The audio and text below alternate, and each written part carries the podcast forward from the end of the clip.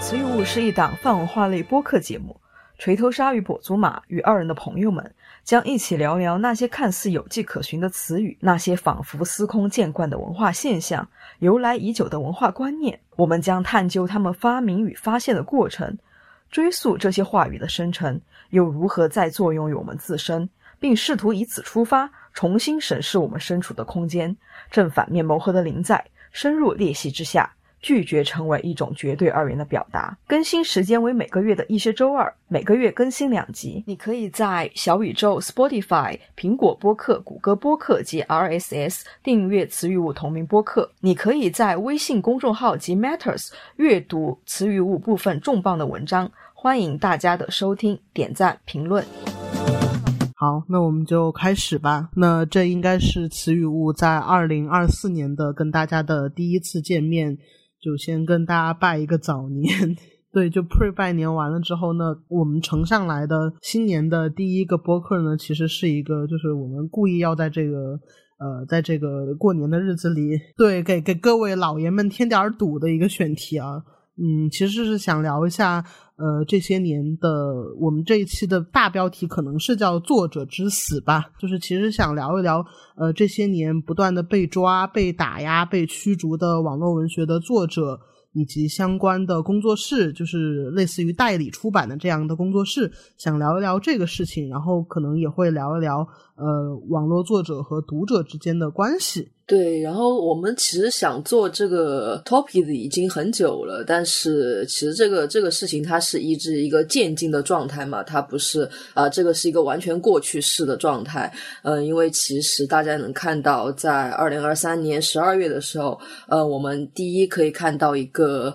同人工作室被通报说抓捕了，然后他们的什么收入逾百万，非法雇佣进行的淫秽色情的书写，然后这样一个新闻。其次是朱颜雪的那个作者罗森也被逮捕了，这个可能就这个新闻知道的人相对来说比第一个少一点，因为第一个毕竟是同人同人工作室嘛，然后同人工作室呃每次出事的时候，那在同人圈内传播的声量还是比较大的。然后再其次呢，就是大家也看到了香港的 BL 漫画的一个是书店吧，然后被举报了，然后是有清退吧，就是已经不让卖了，它已经全部下架了。哦，就直接清退了，那就是现在是这么一个状态。但是这个状态它是一个渐渐的过程，它不是哪一天突然就这样的。所以我们其实讨论这个是想追溯一下这种。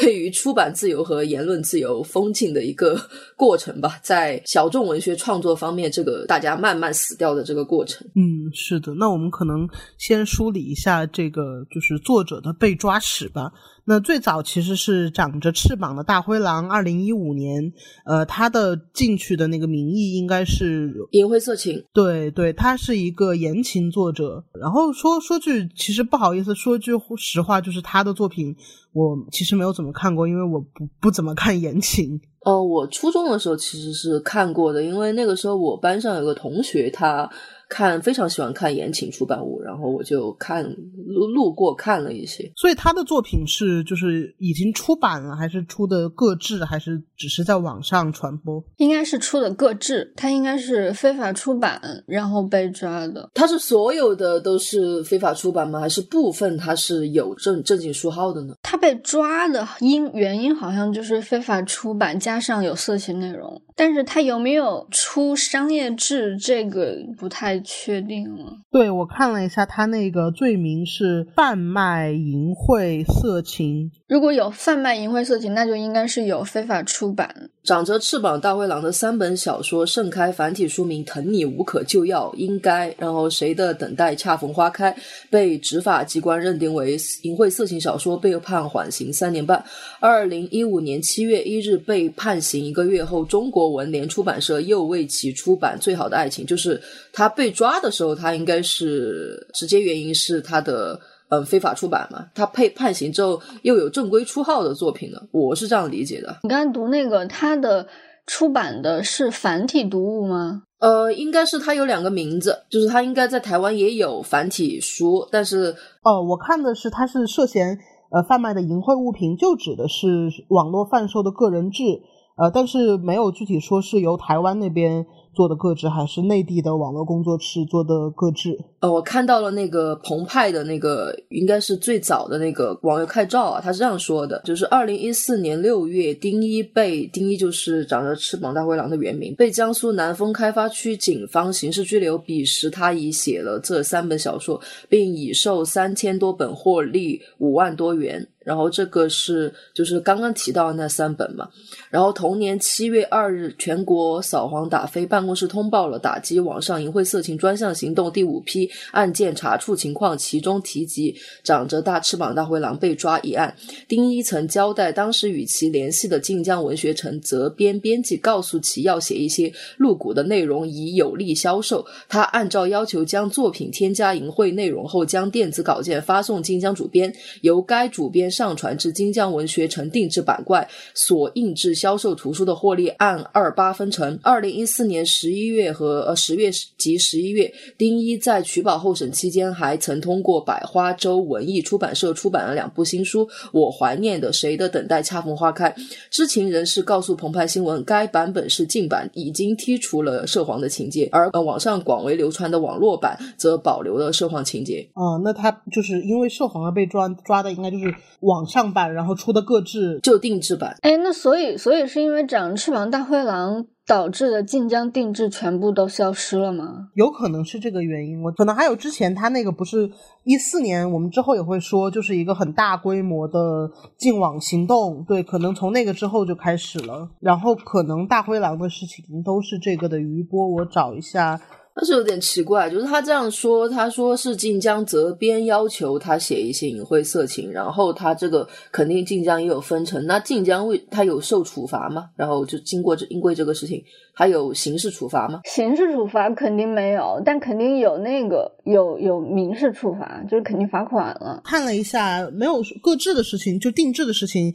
我没有看到具体的，但是我看到的是。二零一四年七月份，因为二零一四年四月份开始，他开始那个大规模的净网行动。二零一四嘛，这个出现了很多。然后七月份的时候，中央电视台的新闻联播就通报了这个事情。呃，它是这个东西叫包括晋江文学网及其网络写手传播淫秽色情案等九起案件。然后其实就包括长着翅膀的大灰狼这个事情。然后受到这个的影响呢，晋江就把。他他原创言情站和纯爱同人站拆分拆分为言情小说站、非言情小说站、原创小说站和同人衍生站四个分站。然后就是我们是这这里说的是绿晋江嘛，然后大家都知道晋江还有个红晋江，呃，红晋江它就是有什么文库嘛，连载文库、呃，完结文库、同人文库、边缘文库这些分区都给关闭了。然后与此同时，那个随缘居就迎来了一个访客数量的峰值。嗯，而且我记得，呃，早年还有一个什么网站，也是就是大家大家放自己的 H 情节的一个网站。不老哥，对，不老哥，他是一个台湾的，应该是 base 台湾的一个博客。就我意思，他关掉可能就是一个。商业意义上死掉的结果，我我感觉哈，我们我们继续吧，就是说先先说个人被抓的事情，网站的事情可能之后再说。作者其实近年呃较为为大家所熟知的应该是天一、深海、深海先生，然后少年 A 和墨香铜臭。其实相相对来说，少年 A 都没有那么知名吧，就相对于他们三个人来说。是是是，但是按时间顺序的话。呃，最早是天一，就天一这个，我觉得大家应该都或多或少有耳闻，就是他是一个写大早年应该是很早就在写文的一个耽美作者，然后写的文确实，你听他的文名就是干死老板，大家平常都不敢叫干死老板，都只能叫他四个字母。他应该是之前有跟呃一些别的代理商签约出版，就是也也不能说出版吧，就是各制这种东西。但是二零一七年的时候，他应该是自己又在出各制，是这样。然后一种说法就是他因为这个原因，他在出就是自己出各制之前，他的各制在台湾跟香港都有签过，然后都出过。对，是好像是跟龙马还是跟什么？跟台湾的话，台湾我我不知道，他我不记得他是跟哪个出版社出版了，但是香港他是有。他的他在他的书在香港当时的评级是呃是三级评级三级，然后需要完善包装，然后可以出版。所以他在香港香港其实是合法出版物。然后就是当时因为炒这个事情，很多人就说他嗯天一写的东西是那个，因为它里面的内容是有 underage，就是就是他是一个老师跟跟一个学生。两个人之间有关系，然后，然后就说这种东西就是你放全世界哪里都出版不了，但是其实是合法出版物的。我查到了当时这个事情，其实是一七年的上半年，他的小说《攻占》就应该不是那个四个字母，应该是另一本书。他是因为《攻占》被抓的，他不是因为干死老板被抓的。他这个作品是一一年之前就写好了的。然后一七年上半年，他是想通过网络购售卖各制。我这边查到的是，他就是通过一个很很相对著名的各制工作室，叫天文台工作室，制成实体书之后贩售。然后，呃，但是与此同时，这个工作室和天一他们两个都被传唤。然后天一他最后是，呃，二零一八年的十月份是一审，一审判处是制作贩卖淫秽物品牟利，然后获罪十年六个月。呃，一八年的十二月十七日，二审开庭。呃，虽然说热度非常的高，建议本案发回重审，但是与此同时，那个终审结果还是保持了原判，就是。还是十年？嗯，他们那个是不是那个有个校对的判了三年，也是这个案四年？嗯，也是这个案里面的。当时就应该是包括校对，包括就整个做各自的这条链条上的人都都都有被处罚、被判刑都有的。然后另一个比较著名的作者叫深海先生，他的作品代表作品有那个《德萨罗人鱼》，应该是这个名字。对他应该也是一七年的时候被被抓，这个被抓好像是他是因为被举报嘛？对。是因为圈内的一些呃争端，然后就相当于是被争端的另一方举报。其实天一应该也算是被举报吧？对对对，天一肯定是被举报的，就这两个应该都是被举报。那其实其实很多事情就是被举报，然后就就就举报就成功了。对，深海是二零一七年判了。判判了多久？大家还记得吗？判了四年，四年吧，好像是。嗯，对对，他已经出来了。这个事情当时也激起了一些热议，就包括他的，因为他的父亲应该是武大的一个教授，是吧？二零一四年年底，有读者在深海，嗯，第一座德萨罗人鱼完结后，提出想要收藏此书，于是深海有了出书的想法。晋江文学城曾推出的定制印刷板块，作者可根据读者阅读需求自行发起征收。订单自定义成熟的内容，自行设计封面和插图。其提供的作品不印刷书号和售价，不进入发行领域。据财新周周刊报道，嗯，晋江文学城的编辑当告诉唐鑫，唐鑫就是深海先生的那个本名，出书的印刷量需达到六千册起步。阶段深海的粉丝量达不到，于是放弃出书的想法。后来深海选择转向了个人制出版，将其创作的五本耽美小说先后授权网店 X 木文、记忆铺工作室等。代理商售卖，就是他应该是没有办法在当时那个晋江做那个定制印刷，所以才去外面联系工作室的。对，然后也是因为被举报，然后就被判了四年，现在应该已经出来了。那接下来就是少年 A，少年 A 我不是特别熟悉，那个付浅级熟悉吗？少年 A 就是他就是一个为作者做个人制的一个出版。可以说出版者嘛，就是专门做个人制。他之前帮那个台湾的一系列作者，比较老的作者出过一系列个人制，名字好多名字我都忘了。也有大陆的，有那个什么呃娱乐天堂啊，还还有好几个。然后他还出了，他出的比较有名的就是那个世界之辉，嗯，是那个洞写的嘛。他还出过迷阳的书。呃，还有那个草木精华的，就是也是很黑暗、很很很黄的那种。然后他也出了一系列那个书。然后他被抓，好像就是因为因为出是是出名阳还是出谁？他他被抓应该是就是当时举报了一系列作者，然后当中让他被牵扯出来了。然后他被抓了，我记得好像是这样，但是不不是很确定啊。他被抓也没有，就是也没有正式宣布，就是就是也没有媒体报道，也没有正式宣布，就都是传出来的。然后他整个人就消失了，在网网络上整个人就消失了。我顺便补充了一下，我刚看到那个晋江的定制印刷，它是呃二零零八年年中呃推出来的这个业务，就是作者可以在个人专栏自主发出一个作品的征订，就是刚刚说的嘛。然后那个呃，网站是根据文章长度、插图张数计算印刷成本，然后联系印刷商。我这边看到的数据是，呃，最早是二十本起印，然后一一年的时候调整为十本起印，然后这个读者购买是通过是支付晋江币去预定购买，那停止这个业务是在二零一六年之后的事情了。这是一个补充信息。然后接下来比较知名的一个被抓的作者，这个应该是大家非常非常熟悉的代表作是《天官赐福》和《魔道祖师》的墨香铜臭。呃，关于墨香铜臭，这个就墨香铜臭是不是要讲一下？就是因为他也没有没有完全的媒体报道，没有证实。然后他他之前被抓的消息传出来之后，那个他的朋友还出来就是辟谣了。是是，我印象里。也是当时是网上流传说可以在呃某个法院的网站上面查到这个记录，是判决书当时在那个互联网法庭上面流流传出来了。对对对，袁一梅就是他真名是这个对，然后被判这个事情后来才知道是。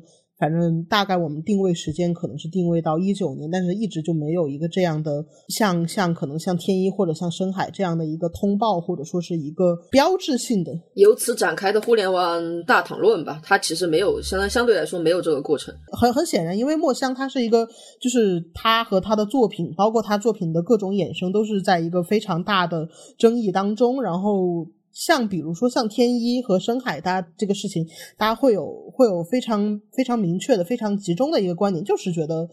至少说，我觉得很很多的作者会觉得你判十年，你就是不合理啊。但是对于墨香来说，就是没有这样的一个集中的声浪去声援，然后。甚至可能直到现在，还是有很多人觉得啊，墨香进去就是好死喵，好死喵这种感觉。呃，墨香铜臭第一次传出入狱传闻消息，来自全国扫黄打非办公室官网通告：浙江查办三点二八制作、传播淫秽物品牟利案，刑拘三人，其中袁某某为晋江文学城签约的知名写手，伙同淘宝网店销售人员，累计制售淫秽书册二类四千余册，牟利五十万元。就是这个信息，他们说是和墨香铜臭原名。信息刚好吻合，嗯，但是他判刑的原因是非法经营，不是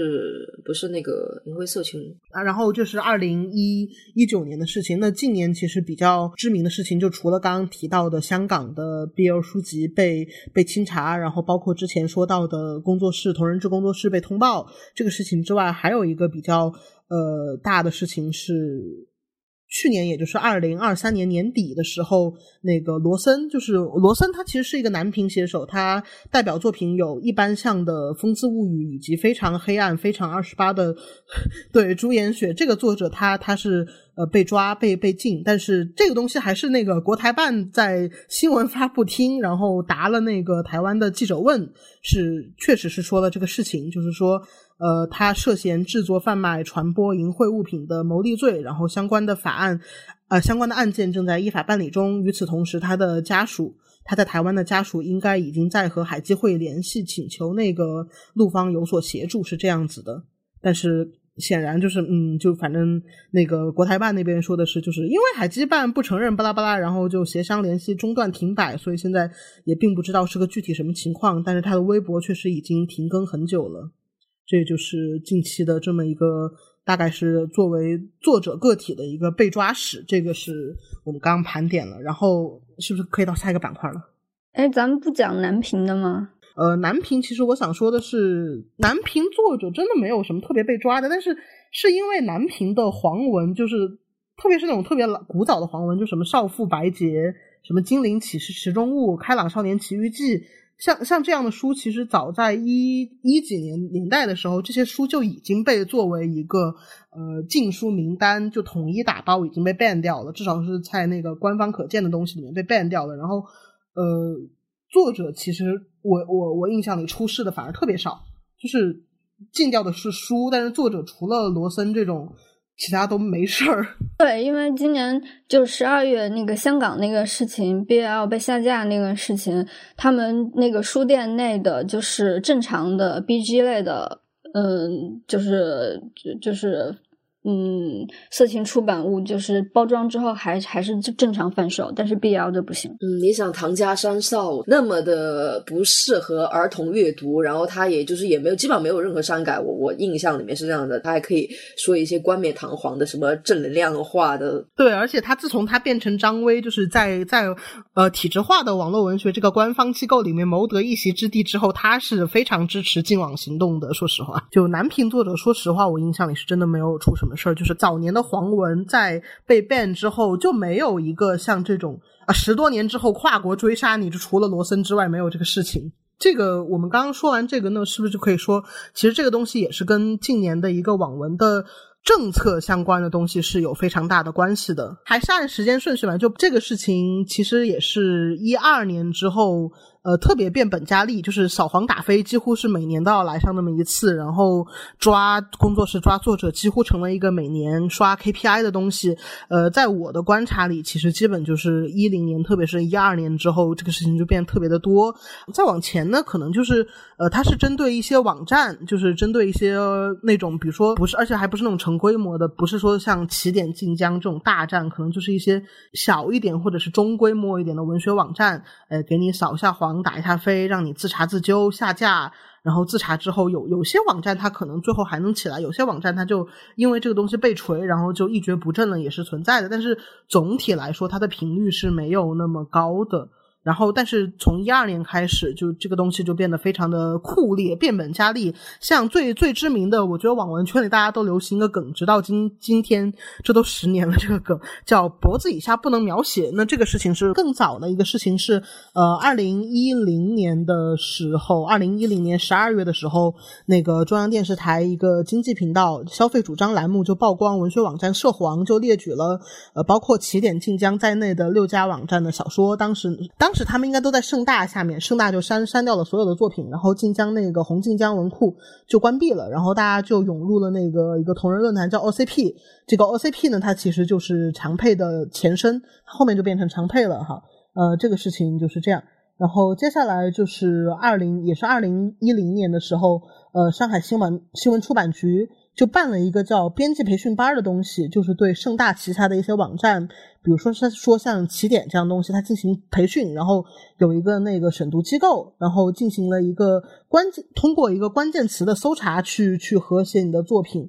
就是包括什么呃。淫秽啊、色情啊、低俗内容的敏感词库，就是如果你一旦有这个词库，我就会自动屏蔽。然后接下来就是两级审读制，就是大概是有你要先人工审一次，然后集团审读次再审一次。然后三是一个有奖举报、内容监督。那像这个一零年，它它是一个前身，但是这个前身大家会看到，它是一个个人感觉是有点像上级部门对于网站负责人，包括网站编辑的一个这样的一对一的一个约谈。然后更大规模的一个是在二零一一三年，差不多二零一三年的时候，它其实就已经开始了第一次的净网行动。这个时候，晋江就开始搞一些。和谐就包括它是发动群众进行一个严厉的自我审查，就是你你你怎么去鉴定这个东西是不是黄的，是不是要要屏蔽的？那那那有一个非常非常铁的规则，就是脖子以下的内容都不能描写。这个就是晋江在二零一三年干的事情。然后到二零一四年的时候，这个事情就非常的大，它是专门在四月份的时候。开启了一次扫黄打非净网行动，二零一四基本上就是一个全面的大清查。然后一旦你涉及了这个东西呢，我就会进行一个呃停业整顿或者是予以关闭。那这个事情最直接的一个后果是晋江因为这个事情。关闭了最敏感的耽美同人站，然后全站的作者作品呢，他就开始进行对内容和名称的一个修改，然后还有锁文，而且包括就是现在晋江把耽美改名叫纯爱，就是耽美站晋江耽美，我们叫纯爱这个代名词也是从一四年这次净网行动开始的。脖子以下，对他其实是我刚看错了，不好意思，他也是二零一四年 是发动人海战战术，然后。有没有亲热描写，然后身体描写，脖子以下不能描写。凭借这个系统，他在八月之前就完成了所有的人人工的人海战术的一个审核工作，而且之后那个网友评审就变成了一个晋江用户后台的固定功能，就是你之后你都可以审，然后审核内容你还可以不光是小说正文，你还可以审评论，你可以审论坛，可以审这个政治舆情，大概就是这么个情况。那这是一个规模非常大的、影响也非常深远的一次禁网。然后，二零一六年，二零一六年，我觉得没有什么特别大的这样的一个类似整风运动的事情，呃，但是它有一个比较，我我个人感觉比较重要的，呃，一个政策上的事情是取消了一个叫做。避风港原则的事情，就是我我直接念原文吧。呃，二零一六年二月的时候，它这个国家呃广电总局和工信部发布了一个新的规定，就是你规定说，微博、微信、文学网站等网络出版服务平台，它需要呃通过依法经过。出版行政主管部门审批，取得一个网络出版服务许可的许可证，并且它是要对平台上的所有内容去承担一个主体责任，而不是说去承担一个第三方的责任。就是它也不是说法律给予这个网络服务商特殊保护这个这个东西，这个避风港原则呢，它也不适用于这个平台了。也就是说，网络文学网站它的主体责责任加大了，它不能说呃，我是一个第三方，然后那作者在我上面发一些什么东西，我只是一个平台，我是个第三方，我。不能去做管理，我不能去做限制。他现在不能这么说了。所以，二零一六年之后，我记得是二零一七年还是二零一八年，那个晋江那个老刘，他是又被又被就是是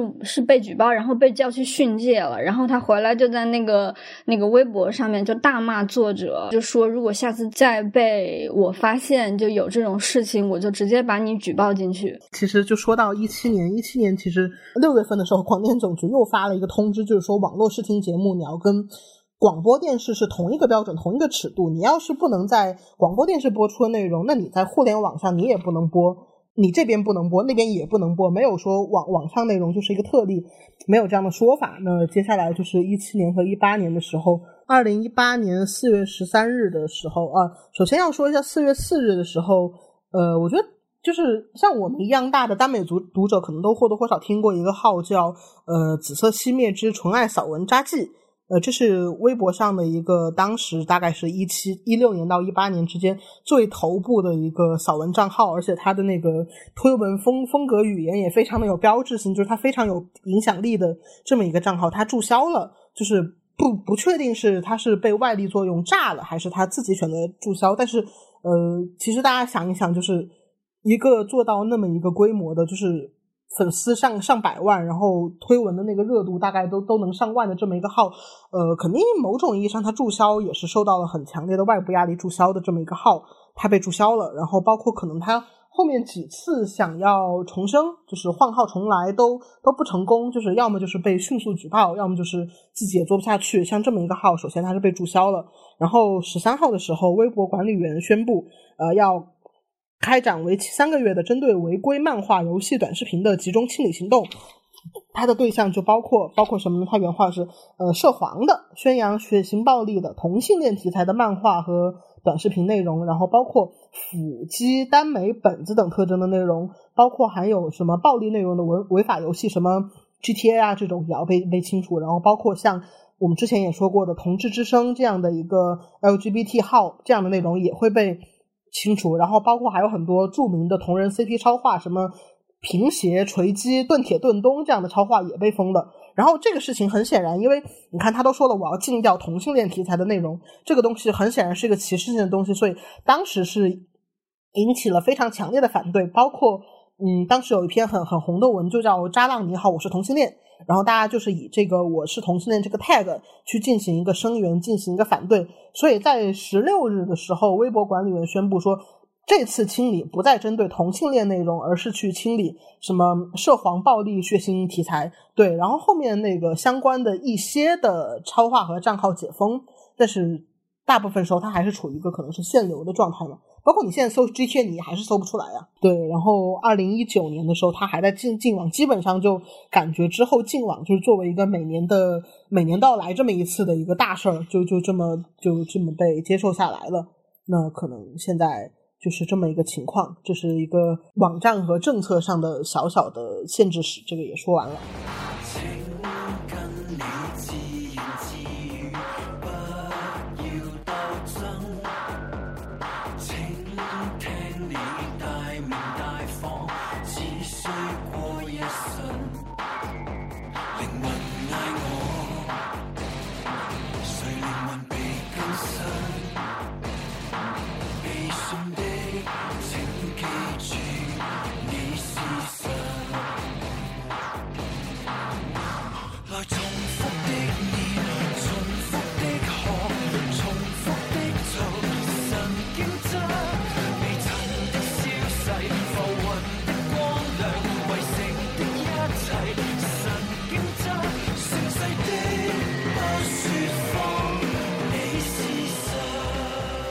那其实大家都知道，就是社会的一种现象，它不是嗯政策，它立刻要加死激死你，那这个事情它就完全的被激死了。那嗯，在屡年的这种政策的这种改变之下，那其实这个网文的生态就是如影随形的就开始的变化嘛。那我觉得，我觉得嗯这两年的。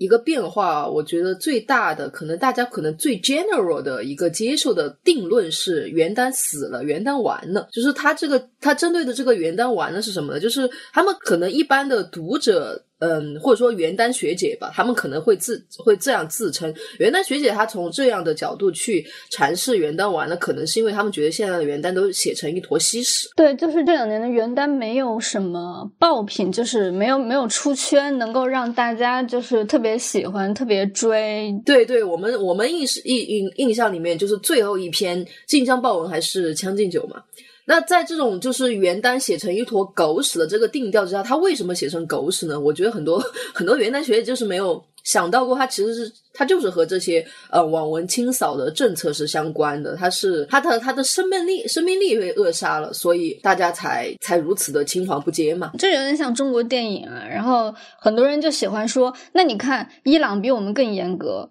他们也可以拍出小鞋子呀，也可以拍出那个一次别离这种电影啊。问题就是你十年中可能只有一部小鞋子，或者二十年中只能拍出一部一次别离。如果你的生态一直是这样的话，那你那你。的就是大部分的网文可能都是垃圾，因为你只能写这么多东西，你只能从这么这这些枷锁里面钻。嗯，还有一个问题就是，正因为国内的这个这个枷锁它是没有一个定论的，你什么可以写，什么可以，它没有一个条文的规定。所有的所有的作者在写的时候，他首先就会就会开始自己想，嗯，这个东西能不能写，那个东西能不能写，这就是。更加重了作者的一种自我审查。对，而且我和马博其实是有自己的那个原单创作经历的。可能我们俩在写之前，我们就想这个东西到底发不发得出来呢？如果发不出来，我们要发哪儿呢？就是，就是很很简单的一个逻辑嘛。可能我我像我跟鲨鱼这种就不怎么 care，就是能不能写，但是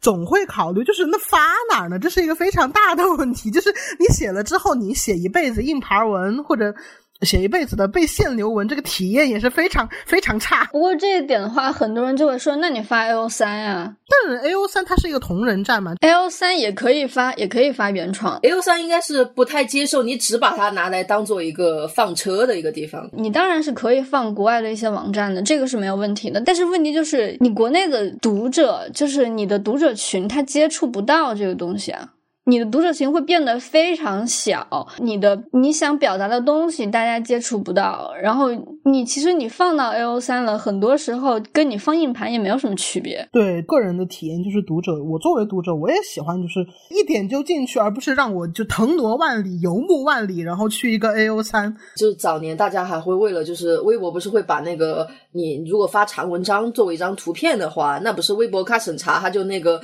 要要屏蔽嘛？那有的人就说我左。镜像、右镜像、上下镜像，那这个你造成的就是就虽然大家也是嗯不得已而为之嘛，那其实无论是对作者还是对读者而言，就是他凭空多了一层困难呀。那我作为一个读读者，如果我看到一个东西，它需要我左镜像、右镜像、上下镜像，那那我会我可能会选择放弃，就是我不看这个了。对对，就是用用一个很土的话来说，就是我阅读的心流是断裂的。对，我觉得有一个很直接的后果，就是那我左镜像、右镜像，我费出了很大的努力，我其实。其实我跟作者的连接也只剩下我在左镜像、右镜像，我看到了那坨被禁掉的肉的那一瞬间的连接，它不是一个我完。连贯的、稳定的跟作者之间的一个连接了，它不是这样子的，对。而且说白了，就是大家一四一零年之后吧，就是耽美文突然不是有一段时间特别就是发特别丰富，然后然后很多作者都起来了嘛，就是我记得就是二零一二年，对，二零一三，对对对，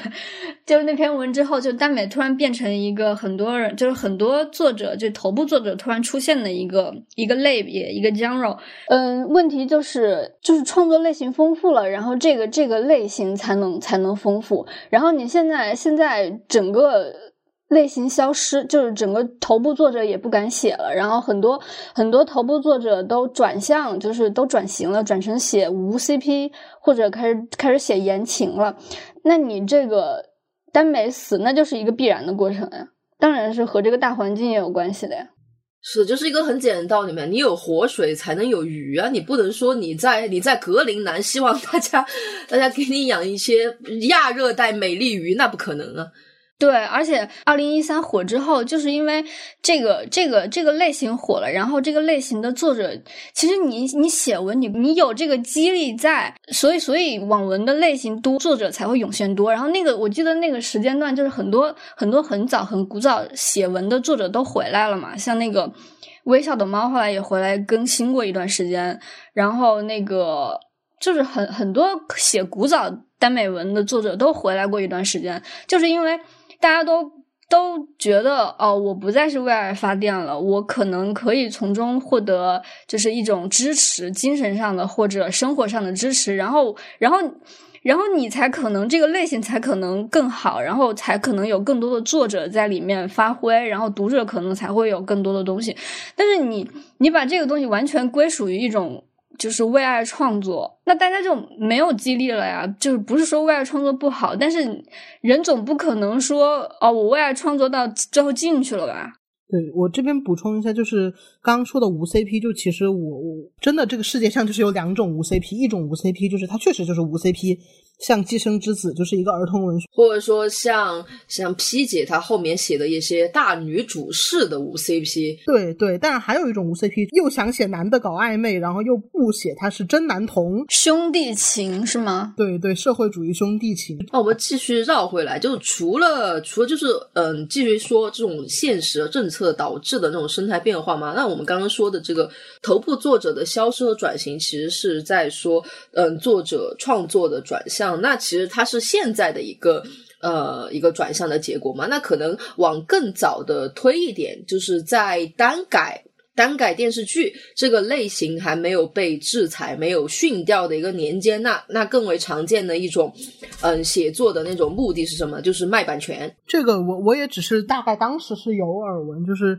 很多头部作者他的文，他这个我并不是说定写定制文不好，但是确实就是这么，就是当时很多文就是。可能有一个版权方就说我我接下来我预感到什么样的题材我要买下来我要拍我要做演 IP 那那你就按着这个方式去给我写一篇然后可能有挺多作者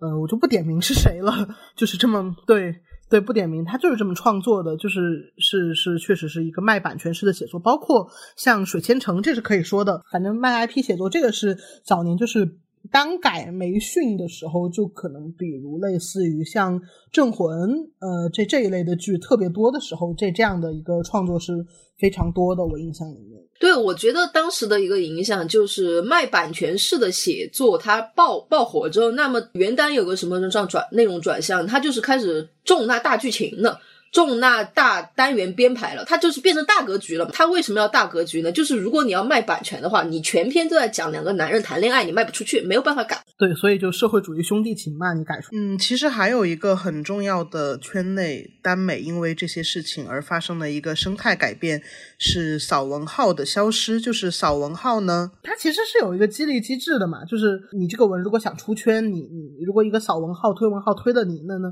那确实是非常的一个双向的带动嘛。推文号推到爆文，那他推文号自己也他的可信度也会增加嘛，他的粉丝也会上升。同时，你这个文如果被推了，你也会那个。而且而且，除了推文号、扫文号之外，其实还有当时还有个群体是那种发文包的号。它属于盗版，但是它也是一个那个不好说，它在传播上属于什么性质嘛？但是你如果有一个免费的发盗版的文包的那种集集体的号，那你其实，在火的时候，虽然那个作者没有直接掐到饭，但他在传播量上是有那种指数级的增增长的。但是我我依稀记得，该是在我上大学 which 呃一八一九年的时候，这种这种文包号也是基本上就是毁尸灭迹了。第一是嗯承担网盘作用的那个东西，它的审核变得非常的严格，嗯，就导致了无论你这个内容你是用 ZIP 压缩，还是呃换到什么千奇百怪的方式去获得嘛，那可能它还是会给你 ban 掉。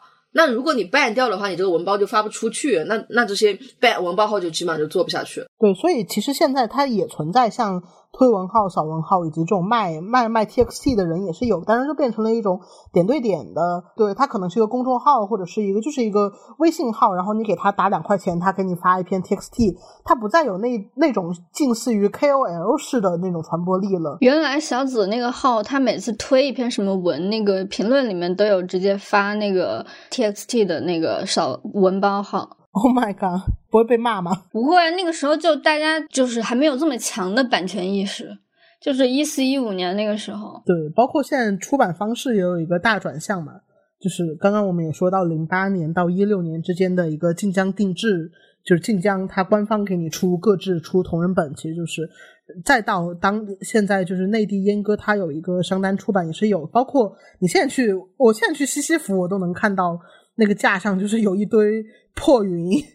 然后《将进酒》的一个就是把感感情线给你删掉。其实包括百合也有了，百合就双女主。但即使是这样，还是会有家长就举报，就说包括你看香港不也是，就是包括啊你你你这个东西就是其实大家还是心照不宣，你这个东西就是删掉了那个感情线。但是感情线毕竟是作为一个前置的东西在你的文本里面，就是大家还是会知道，然后还是会有时刻被举报的危险。然后包括现在也还是有去借用那个港澳台书号去出版，像像台湾，刚我们也看到台湾那个微象出版社，它现在也还活跃在微博上面，但是。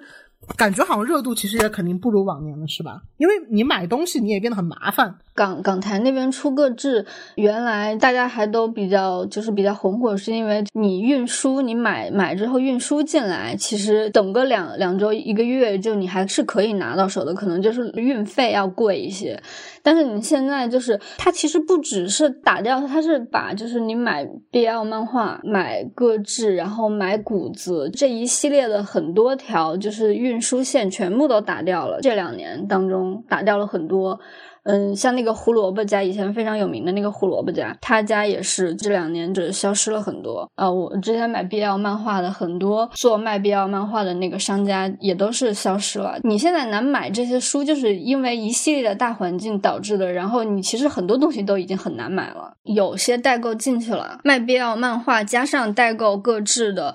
前两年打掉了很多很多这种路运输的路线。然后我之前买 BL 漫画的，就是很多商家就最后都跑路了。他们打掉一条运输路线，其实打掉了很多商家。你觉得书难买，其实不只是书难买，你很多东西都难买了。比如说你漫画难买了，你谷子可能就是要承担的成本要更高了。还有一些境外的一些商品啊什么的，都会让你成本增加增加很多。包括像同人圈内，我自己就出本的这种生态也凋敝了呀。嗯，因为可能就怎么。说呢，我我之前一直比较遗憾的是，就是同人圈卖本出本卖本最生肖神上的时候，我还在读初中。我哪怕当时心有力，但心有余而力不足嘛，就是没有这个条件。等我真正长大，就是我可以搞那大创作，然后自己也可以搞那呃大印制的时候，大封面的时候，就大家其实出本现在非常非常的小心，以及能不出就不出了。尤其是文本嘛，对，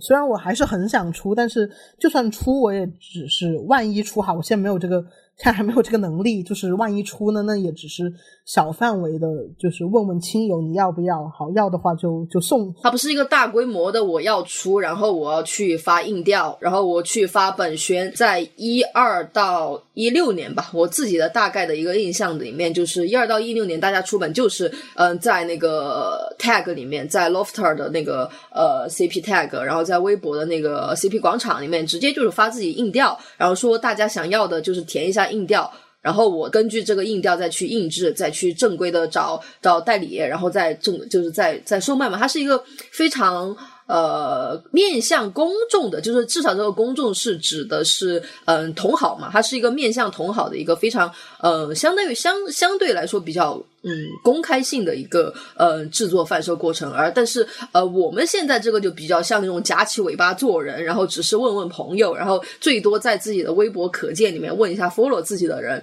说想不想要，就它不是一个面向更多人的东西。对，并且因为这个可能像早年其实还能看到很多花样工艺，但是对于我一个纯纯的外行来说，这种花样工艺欣赏花样工艺其实也是非常爽的一件事情，我只能说。但你公益，你现在你想做，想做还是能做，你只因为就感觉就没有那个规模，没有那个声量，那我做来就是我锦衣夜行，孤芳自赏，做它干嘛？那那你就孤芳自赏呗。就是出版社一般出书，他不会做就是公益这么花哨的东西，因为因为一是成本问题，出版社当然是要收回成本；二是二是你很多书其实你也用不上。然后同人同人圈愿意用这些工艺，就是大家都就是都自己搞嘛，瞎搞嘛，就是就是喜欢好看嘛。就你看日本，日本他们每每年各种印厂会出，就是他们做过什么样工艺花哨的，就是同人志，或者他们他们印厂都会自己做这种刊，就这种印刷刊，然后让人就放在网上或者放在书店里面，就是想出同人志的这些作者看哪些印厂可以做哪些东西。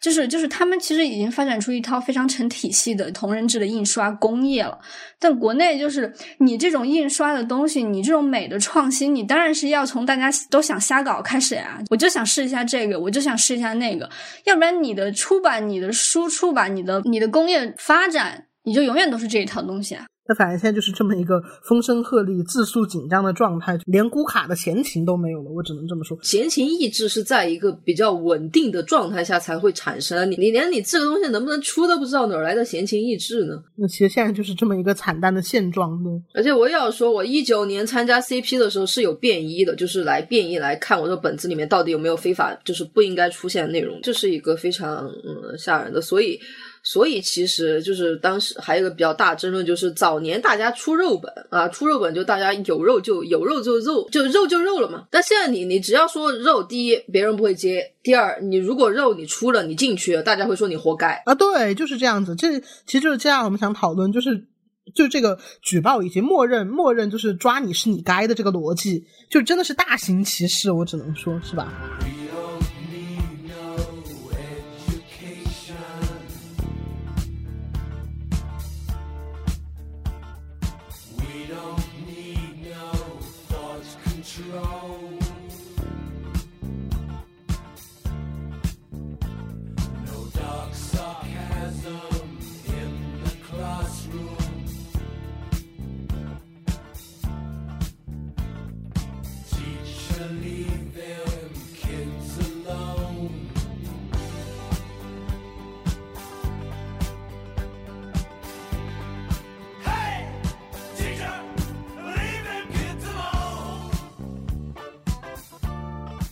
像我们刚刚也说了，就是聊了一下大概的一个检举史、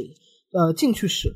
抓人史，就我们会发现，这个除了一个自上而下不断开展每年一次的这种整风式的净网行 对整风运动、净网行动之外，就因为因为它确实是从一个点对点的约谈变成了每年一次大清洗，就是我觉得我感受到就是这样子的。它除了这种自上而下的前置之外，显然少不了的是自下而上的举报和背叛。背刺，我只能这么说，对吧？那举报方呢，我觉得比较多的就是家长和读者，而且其实说说实话，真的可能很多人他们在指控，就说谁是举报者的时候，可能他们会觉得是是愚昧家长担心此物带坏小孩，大型举报。除了这种话语之外，其实多的是读者内部的举报，真的很多哎。包括像我们再回头去看当时天一事件，天一事件除了不断的去声援他的一些人。一些我我姑且说是有良知的人去声援，不管你是说声援他就不该被判，还是说去声援这十年太重就。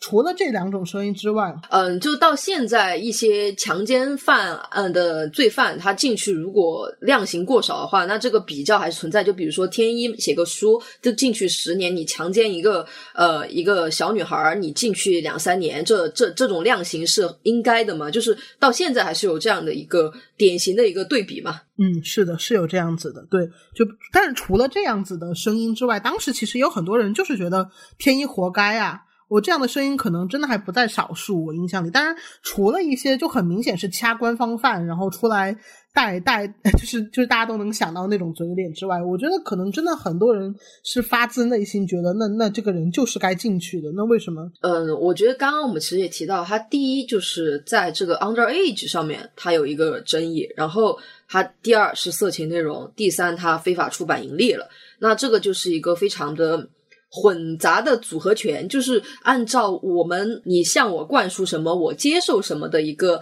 对法理系统和社会规格规嗯架构的一个理解来说，你如果在早年的时候一直被传输这样的。定论而不去反思这样的一个合法性是否存在的话，那那他接受的东西就是反哺到天一这种受害者身上的一种言言论啊。包括其实就是刚刚我提到的，类似于掐官方饭的那种蛆蛆一般的嘴脸，他们用的话术也是你你怎么能写这个 underage 色情？你你写的你你就是应该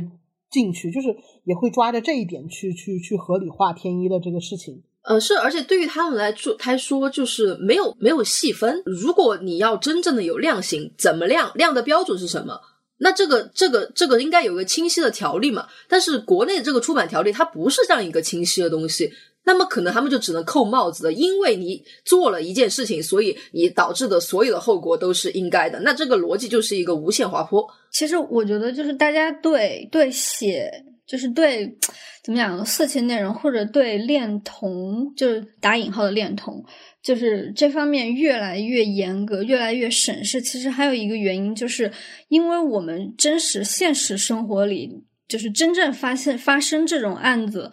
其实是很很难被管管到的，所以大家就会开始审视。嗯，就是因为你的现实生活，你根本就不可能改变。然后你也知道，就是我们真正面对这个事情的时候，就是很困难。就是你真的要做到，就是要官方去管理这个事情很困难，所以你就会开始审视，是不是有些东西传播会导致这个这个东，就现实层面上面的扩大。然后大家就会越就对就对写写情色内容或者写写可能跟就是 underage 就是就是年下这种对强暴就这种更加更加边缘性的。性行为，然后以以一种更加严苛、更加严厉的目光审视。国内就是也没有分级嘛，它也没有分级系统，它也不愿意做分级制度，因为你做了分级制度，你就没办法、没办法管理了，权力就没办法管理了。他就他就没办法统一进行管理，因为你还要分类，所以他其实其实大家每年都要拿出来，就就一个年金帖了，每年都要质问说为什么没有分级系统，为什么不能？你就你就以稍微以掌权者，你为什么就不能以掌权者的思维去思考一下，他为什么要做这个分级系统呢？就做这个分级系统，他反而更不好管理了，他没有合法性了。他如果做了分级系统，他就没有合法性，就是在在出版这个事情上拥有就是他的合法性了。而且不光是权利合法性的问题嘛，就是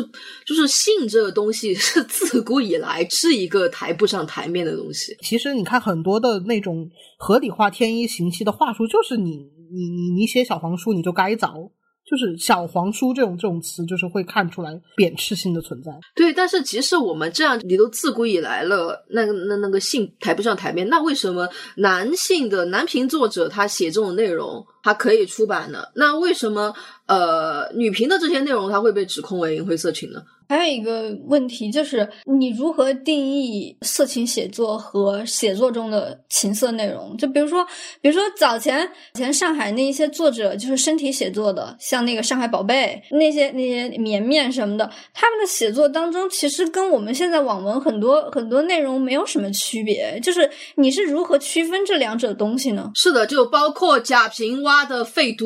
而且包括现在最火的这个《繁花》呀，《繁花》京城语言作不就是一群男的女的乱搞嘛？就是它的内容有一群男的女的乱搞嘛？那那也无损于哇什么？它是一个非常标志性的上海呃呃上海文本人人本写作，然后它还被王家卫呃改编了，上大荧幕了，台上来了。那这个台上来的这个标准是什么呢？哎呦，我想说一个有点内幕，做鞋是真的很，就是他不能理解，他同时又又很厌恶，他又很恐惧，就真的是针对 BL 和泥塑部分，他提了很大的意见，对，就就就很强烈的一种 bias 的和一种恐惧在其中，这是真的，就是跟男频的真的不一样，就是因为 BL 和泥塑就是一种对国内的一种最。底层的逻辑，权力逻辑的一种颠覆嘛？对男性男权的，所以他当然会难受。但是我觉得这其中最让人痛苦的，倒不是说这群人，而是你内部内部自己人也开始对，就是自己人也开始合理化这些事情。就是哪怕是最最普通、最 general 的那种泛 LGB 内容，它也是会被禁止的。但那为什么呢？因为它其实背后是一个权力运动嘛。你你权力运动，你无论你表现的再怎么正常，我们应得的，那本来就是你这种对你自己基本权利的应得的这种要求，会让上面有所警觉。这是这是一个非常嗯 basic 的逻辑。然后我印象非常深的一件事就是，呃，深海进去的时候，我当时还是一个高中生，然后我是一个非常喜欢在网上和人吵架的高中生。然后当时我和人吵架的时候，我就因为同期嘛，我当时可能之前看了一套叫《戴上手套擦泪》的一套这样的小说。它这个小说内容是什么呢？是丹麦的一个作者写的，丹麦的呃患有艾滋的一些男童的一些自己的生活血泪史。然后这套小说，它在呃，可能在那一年之前，它是正常出版。但是我根据一些信，就是反馈的信息，我搜到了，呃，出版方说这套书再也没有办法再版了。就是在这个传统媒体、传统出版的这种呃情景下，这个话题是被限制掉了，你就没有办法正规出来给我们看了嘛。就包括上次我们跟闰土聊啊，就闰土说，现在其实呃，你媒体没有办法发男同稿，因为这就是没有办法说出来的事情。嗯，包括其实呃是。呃，一叶一叶这个品牌啊，那个范鑫说的是我们先搁置掉，它一叶其实是隐晦的出了一些和那个呃 LGBT 有有关系的东西，比如那个关于女儿嘛，关于女儿这本书，它其实讲的是一个母亲和自己同性恋女儿的一个对话，但是它其实在宣传的时候会完全的那个呃隐蔽掉，然后包括那个明世出的那个阿尔戈，阿尔戈也是一个呃。库尔写作，但是他宣传的时候会把给灰色掉。对对，关于女儿，我看那个一页的序序言简介也是讲，他只能把大部分的那个篇幅用用在就是说母女的对话缝合、误解、撕裂这这方面。对对，他当然撕裂的原因其实跟那个女儿的身份性身份性是很有大关系的嘛，但是他不会提这种可以出版的和 LGBTQ 相关的写作。我其实将其理解，它不是那种非常政治性的书写，就是大肆旗鼓的我要。讨回我的权利，这种这种这种政治性书也是绝对不可能在出版中再。就现行的出版物里面再找到了，感觉好像它的宣传点也好，它怎么样，都是都是放在一种很 private 的的角度里。它可以通过一种私人的文学性，把这种东西晦暗不清，就把这些东西变成变成一个晦暗不清的东西嘛。它其实现在能出的就是这种私人性质的小说，小说偏小说类的，或者是那种非常学术类的，就是不会有太多人看的。比如前段时间就准备出的那个嘛，那个赛季维克的那个，他要不然就是出这种非常。学术的，它就是就是这两个比较极端，就中间的流行小说之类的就很难出版了。那像于 LGBTQ 这个部分我们也说完，那那就更具体一点，就是为什么嗯举报者要举报？那那一些非常私人的原因，就是和作者之间有私仇，或者说嗯自己觉得作者在私德上有所亏损，所以我要去通过法律途径解决掉它，这是是这样一个逻辑。对，像深海和墨香，就是特别是墨香是这样子的，就是我有一个非常就是印象非常深的一个微博，就是当时大面积举报墨香的时候，有一个有一个画手还是一个作者，好像那个人也是个作者，叫胡什么我忘了。他就当时发了个微博，就说我们就是要，我们不是想要大面积举报耽美写手，我们就是要精准点光母，就是你怎么可能精准？但是当时真的很多人就觉得，就好像墨香铜臭倒了之后啊，当时不是还有人说什么，就什么天亮元旦的天亮了，是是这个时候的事吗？有这样一个说法，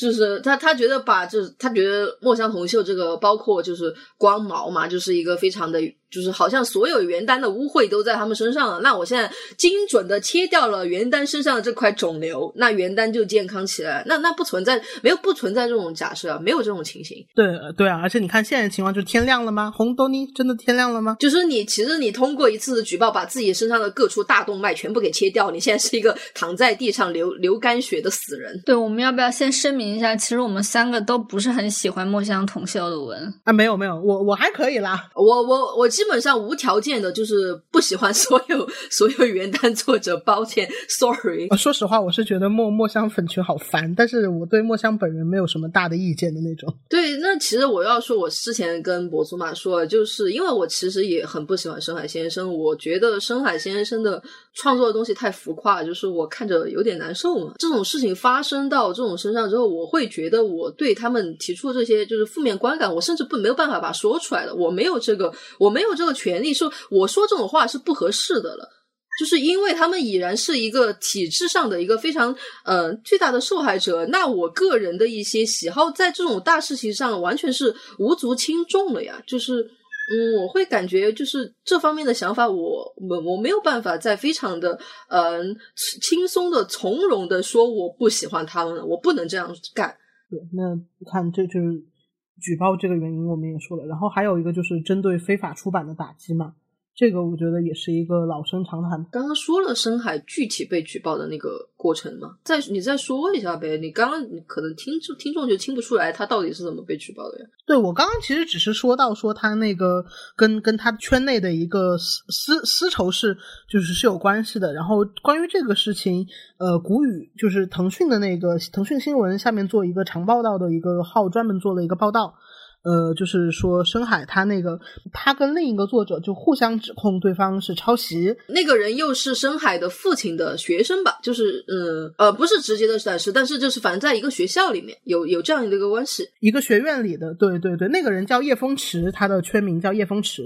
呃之类的。然后对，然后这个事情就是呃，深海深海是觉得说叶风就是互相骂对方，你抄我，我抄你，然后叶风池就说。呃，我要把你送进牢里面，让你去知道什么叫做王王法，然后就盯盯着他，盯着他，然后就盯着他，就发现他是出个字，然后就抓住这一点。是之前深海把这件事情跟他爸爸说了，然后爸爸去找叶风池谈了话，然后，然后，然后叶风池就觉得压力巨大，然后他就开始，他就要报复啊！对对对对，我看了一下那个古语的报道，就是就是，反正最后就。呃，深海深海就就就发现这个人，他就是某个学院的，就是在自己父亲所任教的这个学院里面，然后就查明了这个人身份之后，深海的父亲就遇到了叶风池的导师，就把这个事情说了。所以，其实当时深海这个事情出了之后，很多人。觉得有问题，就是就是是不是深海的父亲朝叶风石施压了，然后最后就就演变成说讲这个事情就是狗咬狗。但是按照古语报道的深海父亲的这个他那边的描述是希望他出出面劝劝，当然这个就这个可能只是深海父亲的这边的说法。对，事实上可能就是说找找导师劝劝这个事情，他确实是有一个权力关系的这么一个很敏感的地方嘛。然后就变成了，就就会变成一种好像是线下的威胁的这样的东西，然后就最后就越闹越大了。对，就一一种单方面说辞嘛，你没有办法 confirm 的一种单方面说辞。但是我觉得刚刚那个狗咬狗的那个叙述非常的值得警惕，就是大家的逻辑是好像你们俩双方都是坏人了。就是你们双方都有问题了，那么现在的结果是可接受，他没有一种什么样的因导可以导致什么样的结果的一个判断。就是如果他们只是狗咬狗的话，那可能在他们私德领域上有一些后果，有一些纠纷，那可能大家就是觉得就是他。不涉及法律嘛？那那大家这个就是可以，就这种事情是可以理解。但是你狗咬狗，不至于将深海先生送入牢狱之灾，这是一个非常简单的，我觉得是一个常识性的问题。但是大家大家会觉得你狗咬狗了，哦，那你进去背时，那那为什么呢？这个这个这个逻辑是什么成么成立的？我觉得这个事情没有逻辑，就是可能觉得说啊，深海深海是因为狗咬狗进去的，或者是深海做做错了什么事，他进去了，就还是合理化这个事情，就觉得。那其他人只要不做错什么事情，他们就是原原单的原单的天就会亮，就就还是这个逻辑可能。对，我就说这个逻辑是不成立的嘛。继续，那可能就还是说到那个非法出版的事情，就这个事情确实也是。就是真的是一个老生常谈的，对，自古以来了，真的自古以来了。之前我们现在就说了，呃，三种举报的，呃，四种举报的原因嘛。就第一，你是一个色情内容，或者说你是一个呃限制系的内容，所以我要现在要举报你。就第二个原因，它是嗯和 LGBTQ 方面嘛，你还是一个有违社会良序的一个东西。那你是一个边缘人，你不应该放上台面，你写这样东西，那我举报你是合理的。然后第三个举报的原因就是，呃，对作者的一些非常私人的感受、私人的仇恨，然后一些私人的负面评价，然后他通过这个这个，他想要通过举报这一个过程来解决掉你，然后让让让他六根清净，一个一个逻辑。然后第四个呢，就是一个最包罗万象的嘛，最包罗万象就是非法出版，然后非法盈利。而且而且，我觉得第四个它其实它更像是一种就绝对好用的工具，就是你只要举报这个，你一定会成功的。我感觉，对它可能不是一个直接的，呃，我要去举报，因为你出非法出版的原因，就是这个原因。而是而是我知道，我一旦举报你非法出版，那你一定会陷入一定的困难。它是一个开大了吧？就是它可以理解为开大。那那其实其实在这四个原因里面，你能你能找出两种不同的逻辑。就比如说，呃，第一个色情内容边限制级内容和第二个 A G P Q 边缘边缘内容，它是一个非常道德道德评判的逻辑嘛。就是嗯，第一，它是就这些东西它是低俗的，它是淫秽的。然后在嗯家长的语言，他会批判这些东西是带坏小孩儿，那你这个东西就不该出现。他他这个逻辑是这样成立的。但是就是根据这两个东西，你其实可以看到一个非常有趣的现象哦，就是即使商业耽美和耽改电视剧被阉割的除了社会主义兄弟情之外一无所有。外界仍然会指责这些东西对于小孩的成长具有败坏作用。不管不管你你写不写色情内容，你只要是有僭越性的，你只要是不是常规常规，比如说异性恋呀，比如说比如说生就就是就是生小孩，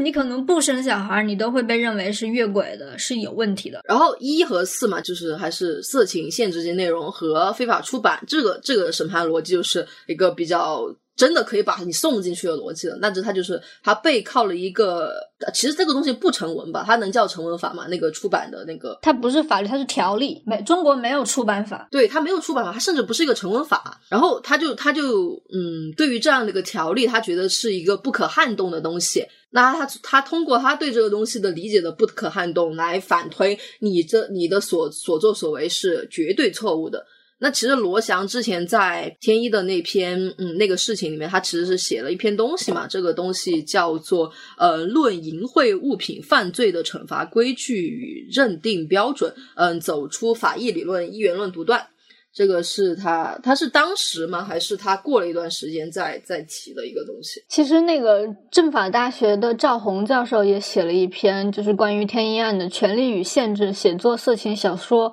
究竟属于什么自由？里面，嗯，他其实就是天一刚判的时候写的。呃，因为其实就是不在这里具体的讲这个法律上问题啊，因为这在法律界本身也是一个根本就是嗯没有办法那么好说清楚的东西。就是我只是在这里举出，就是这个条例的正规性和当性，它在法律界其实还是一个争论不休的事情，而且它是一个非常陈旧的东西。它的，我想一下。它最开始这个条例出现应该是零几年，或者说是上个世纪的事情了。它那个它那个淫秽色情是八七年开始到现在都没有没有变过。对它淫秽色情是不是跟流当时流氓法其实是有有关系的？嗯，这个可能就要问一下学法律的同学们了。但你哪怕就是流氓流氓法，就是当当年的流氓法是可以直接把人枪毙的，流流氓流氓法被废除。那那大家这个社会风气就是在法律层面的对这种社社会风气的一个一个制裁，它其实它的它自己有调整嘛，它这个法律有随着时时间时代的变化做出一些调整。那这个出版出版相关的东西，淫秽色情规定相关的东西，它完全的没有没有调整，没有跟随着这个所谓时代的浪潮做出任何调整。作为一个非常暧昧不清的一个口袋罪，我觉得我该抓你的时候把你抓出去。那那这个这个状况本身就是非常的没有法律意识和民主的呀。其实就你看，从从下到上的举报，以及从上到下的清醒和打压，他们在一种构合、一种一种共谋当中。是的，我我觉得就是你不要把它理解为一个举报，它是举报到举报成功，它不是单方面的举报。就是如果一个社会是正常的，或者说这些流程是呃有大家抗辩的过程的，那么即使存在。出于盲目和愤恨的举报者，那一个健康的机制不一定会让这个作弊成立。其实，就算你就是你举报成功，你上庭了之后，大家也是有有，如果正常的话，大家也是有可以抗辩、可以辩论的一个过程的。你像那个何台湾那个何春蕊教授，他当时就是因为在课堂上发呃呃放了一部那个有关色情的内容还是啥，然后他就他就被就是被举报到。警方了，然后他就是靠打官司，然后让让整个社会来讨论这个问题，然后他就打赢了官司，改变了台湾那个情色的那个限制法法案。就是你如果是一个有言论空间的社会社会的话，你其实是有一个辩论、有一个思辨的过程，大家可以可以思考我们应该怎么做？有没有什么进步的空间？然后大家的权利是不是应该和公权力之间有没有一个什么分界线？就是现在，就是你现在就你没办法讨论这个问题。对，因为基本上大部分人对公民权利没有一个认识的一个状态嘛。那包括举报这个词，我觉得很多人其实根本没有分清楚举报和包括最简单的投诉，他其实根本分不清举报和投诉的差别。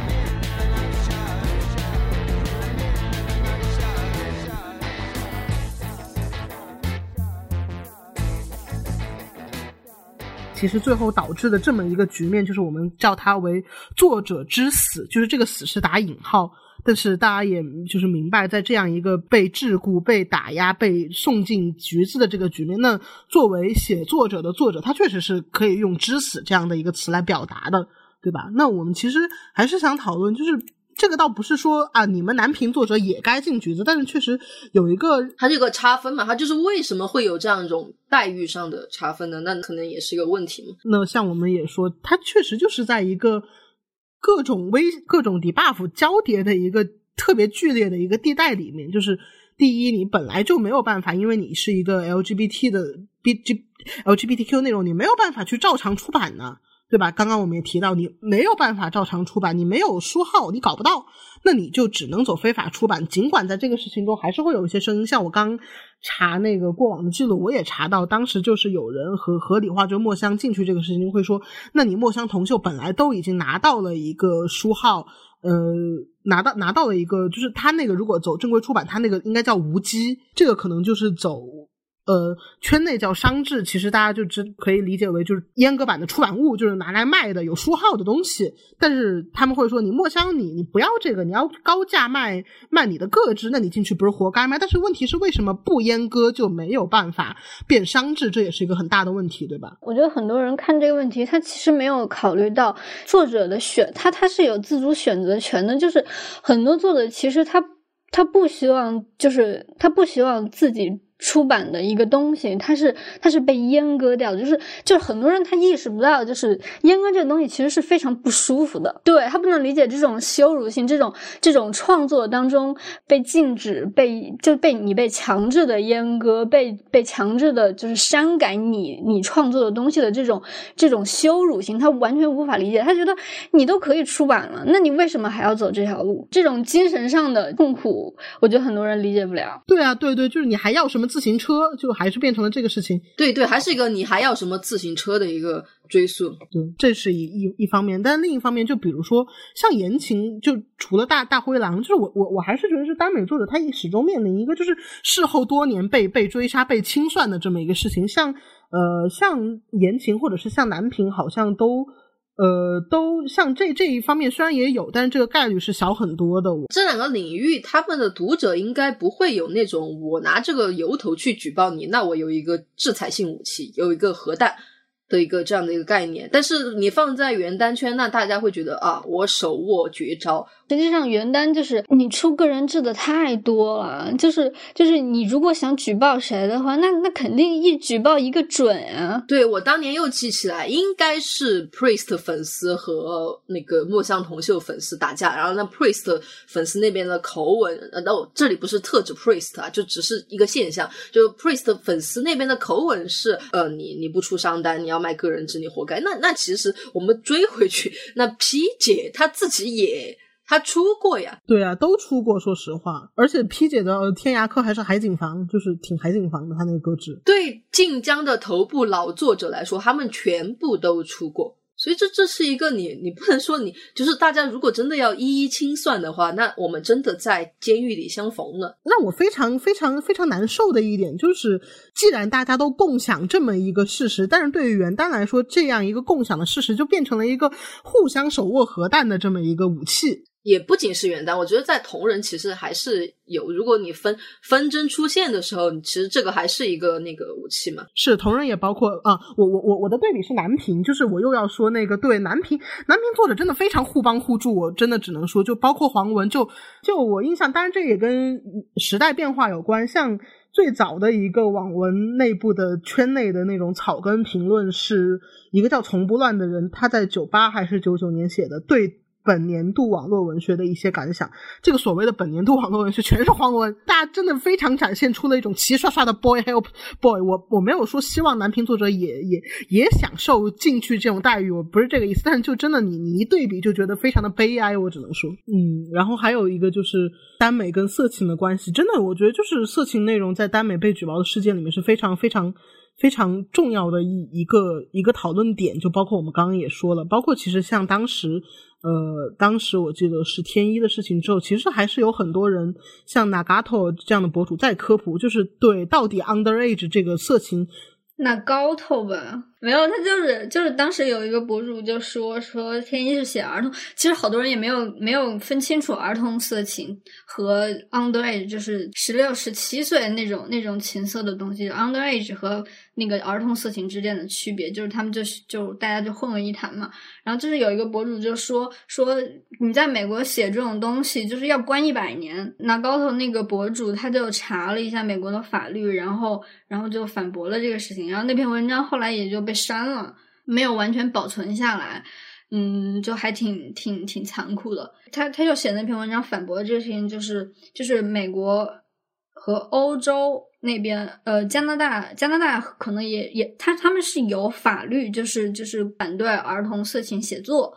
但是他们那个儿童色情当然是有非常严格的年龄限制的，但是具体年龄限制我现在也记不太清楚了。就是很很少把这条法律用到，就是他们不会不会完全禁止，就是写作做写作里面不会完全禁止你你写这个东西，就是因为因为你要考虑到时代背景啊，就是文化呀，还有一些一些东西啊，它的他他们禁止的是儿童就是色情的图片，对色情影像，然后你的图片如果是特别特别真实的话，他会管得非常严，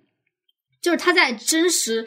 对真实和虚构，虚构之间有一个非常就是强烈的界限。对，就这个其实指向你这个东西到底有没有指涉到真人的一个东西嘛？那其实你做出一个纯文本的东西，你不好，你不好说这个事情的。就它不像色情图片和呃色情，就除非你用 AI 啊，但是 AI 其实也也有那种挪用真人那个，在 AI 还没有大肆出现的年间，那在那些比较，比如说一零年代、九十年代、零零年代，那这些真实的儿童色情图像，那背后就是有一个呃儿童这样被，但那那和 fiction 其实是不是一个同同一维度的东西？对对，但是如果是这样，他们他们如果想指控你，就是我我是说有一些。观点他就只能说，那你你写这样的 fiction，你是在传播，就是还是会回到，就你传播思想，你在诱发这种欲望，或者是这种话术，只能是这样说，他们会对。但是这个其实，在法律上，它其实本身就是你如果上庭了，那这个本身就是你和律师都可以就是扯来扯去打打的，就是像那个坠落的审判一样打的那个。有有来有回的一个东西吗？不是说我网上哦，我看到你这个东西，我现在就 judge judgment 做出一个 judgment，你就是有罪的。这这这不是一个该有的思考逻辑。就我刚那个网文跟黄文的关系关系我也说了嘛。然后另一方面就是，我觉得还有就是，其实就其实鲨鱼提到了一个，就是比如说像地下独立出版也有，就现在包括有自出版这个东西，有 zai 这个东西，对。对，其实你你去你去逛那种艺术书展嘛，你先先不论这些东西的质量是多么良莠不齐，但其实它是一个一个一个门类嘛，它是一个比较，其实，在现在的一线城市年轻人里面是一个呃文化文化，我就是喜欢消费文化的年轻人里面是一个比较比较大的门类嘛。然后这种这种 Z 嘛，它可能是一些文本，也可能是一些呃设计，然后也可能是一些。呃，摄影书嘛，它其实基本上这个门类，它肯定是属于啊非法出版的，这个这个是没有任何疑虑的。它能拿到拿找出版社拿到书号的东西，基本上是非常非常少，除非是那种你是那种非常有名的摄影师，你可以出版自己的摄影集，有有有书号有 CIP，那那这种情况是非常小的嘛。那为什么这些 Zin 类它的呃基本上出版的其实嗯没有怎么的被举报，或者说。呃，被完全的给那个掉吗？其实我我是觉得它，因为它其实还是消费者非常限定的一个状态。对它的消费者限定不是原单的耽美同人的那种，那个上上到上到八十一，下到八岁，然后什么呃学学历、什么工作都有的这种嗯限嗯，就还是其实还是比较广泛的。其实你如果做读者画像的话，我觉得原单的读者画像其实非常的包罗万千，但是大家可能会意识，就是大家在默认的时候可能会觉得大家这个。同好都是跟自己想象一样的人，但其实基本上其实还是比较缤纷的。我会觉得，但这种地下独立出版物呢，其实消费和创作群体都是一些 就是有点有一点点小钱，然后喜欢消费这种美丽的先锋的这种这种制品嘛。那可能在这个大家的这个消费群体上，那大家的价价值取向范围其实都比较的限制在一种西化和现代的一个思想范围内。嗯，那大家都困去就觉得我们默默的搞这一些，然后尽量的不要造成问题，就是我们是一个非常地下黑市一样的存在，就是就是我会觉得大家会有这样的一个理解。如果有人被谁谁谁被上面查，其实大家的那个呃共识还是就是被被查是非常。嗯，不幸的嘛，我我忘了，就是包括就是我们的一个共同的认识的微博网友，然后他之前想帮他的另外一个朋友做他们自出版的一个校对，然后这个什么事情呢？就是他们那个自出版好像就是他们那个主理人和其他的人有一些 beef，那这个好像就被举报，但但这个嗯频率比较低嘛，就是我我这么久观察到，可能就只有这一两例。它不像是，嗯，我们在原单里面提到的这么一个非常声势浩大的一个东西。对，那可能就是跟其他的门类，就是在耽美不不管是原单还是同人这样的一个群体和其他同群体，我们做了一个对比。对对，还有一个问题就是，对，还有就是那个，而且一次成功举报就是会带来很很强烈的那种负面的那种跟风，就包括深海或者是。墨香这个事情，就大家一方面会合理化，你就该进去；一方面就觉得，那我既然我能通过这种手段把 A 搞进去，我就可以把我恨的 B、C、D、E 都搞进去，就是对，会有这样的类似于养蛊的这么一个情绪也会在里面。归根结底，就大家没有建立一个这个事情不对的这么一个共识，就不会，比如说拿刚刚那种就地下独立出版物那种 Zin 的那种共识那样一个，大家都知道我们就是有一个小黑市在这里，然后我们在维护我们的小黑市，没有这样的意识。啊，那就是不是可以到第二个？就为什么作者会被被读者举报？就作者跟读者之间的关系，对吧？呃，像像我和马博这样的人，就是我们又是创作者又是读者呀，它不是一个彻彻底底二分的东西。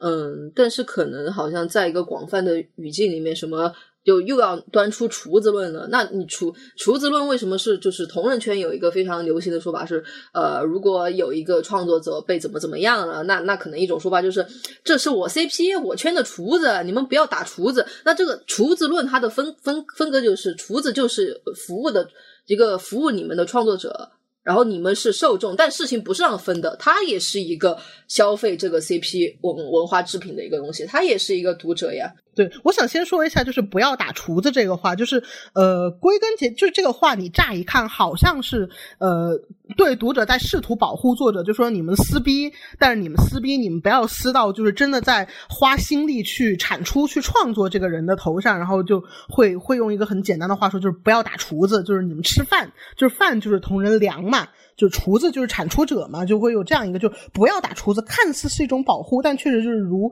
如鲨鱼鲨鱼所说，就是这个东西它是把作者彻彻底底放在一个，就是好像一个厨子，一个自动贩卖机，就是你拍打它，它就能掉落一些美美的饭，就是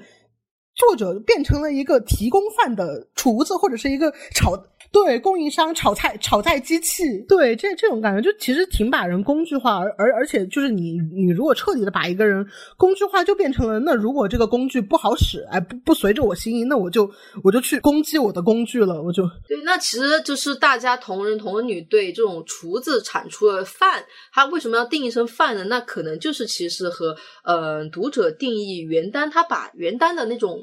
就是文本当做了一个，呃，对，它就是当成了一个商品嘛，它就是，但它不是一个纯，它不是一个纯粹的商品嘛，就是大家有自己的主体性啊，就是你在这样一个绝对的二元二分法之内。大家的就是作者的主体性其实是消失了的。就是其实网络文学的一些，比如说晋江的一些机制，像是那个打分、给作者奖赏之类的，或者你打负分之类的，这些机制其实有一部分促成了，嗯，作者的文。是是商品，他那个把作者当成商品，并不只是读者自发的一种行为，它其实是一种网络文学机制导致的，它其实也是一种上下的拼合，然后作者在其中。你像现在，其实我们讲网络写手，也不讲也不讲作者，对吧？我们都说网络写手，就是他其实是用写作来贩卖的一个职位。就是你可能你要真的等到到了非常大的头部，我们才会说网络作者。其实一般的就是网络写手，他在这种打分机制或者网络文学机制底下，他他其实就是变成了一种彻底的商品。读者读者其实习以为常了，他觉得就是不管你这个作者打了什么太太他就觉得，如果你写你，我可以用钱，因为我是用钱买你的文的，我是需要花钱的，然后。我既然需要花钱了，那那你当然就要让我觉得舒服呀。我不能花钱买不舒服呀。就是在这样一种机制下面，作者的主体性是慢慢被剥夺的。作者其实在这当中是他没有一个办法反抗的。你如果说我就是要写我喜欢的东西，读者就会一方面是大面积攻击你，这种事情其实出了很多，狂打负分，大面积攻击你，像那个好大一卷卫生纸。它其实当中有很多这种问题，然后一方面你的读者会流失，另一方面你如果要靠网文赚钱的话。其实你最后在这种机制里面，你自己也会慢慢的把自己作为人的一部分，从这个身份里面写手这个身份里面拨开。但我觉得，其实哪怕是按照晋江的飞机制，有些读者就是我看的不爽，我就要搞你，这个心态也是很说不通的。因为就先不说砸雷的这件事情，砸雷就是打赏。你正常情况，你订阅你是靠你签字多少钱，签字五毛五分，你买到的是你看到的内容。对，我是觉得这个你购买的其实你看到那段文段啊，你购买的是那些呈现出来的。字，你不是背后的内容，你没有买断作者的这个创作，我觉得很奇怪。那正常的一个逻辑就应该是你看了，你不喜欢，我花了这五角钱、五分钱，就是我停止订阅了，对我就不买了呀，我就那正常逻辑就应该是这样。对，因为你你买的你该看到的东西你已经看到了，你不能说我要退钱，然后把我脑子里面看到这些东西删掉，你删不掉啊，你 already 对一个正常的逻辑就应该是，那我就不买了，我就不订阅了，我就去看别的作者，这个逻辑都。失效了，可能因为原来你像金庸他们在报刊连载的时候，他的收入机制其实是完全是来自连载，就报刊嘛，来自机构嘛，来自稿费。但是你你如果在晋江连载的话，你的收益其实很大一部分是直接来自读者的，你跟读者是点对点的。你像大家觉得金庸写的东西我不喜欢，但是你也没办法，你没办法去 cancel 掉啊，因为就是机构来付稿费的东西啊，就是作者他不像你单独负责，对吧？但你如果是在晋江网络连载的话，你这种连载机制就会让读者产生一种错觉，就是你应该为我的心情负责。嗯，是的，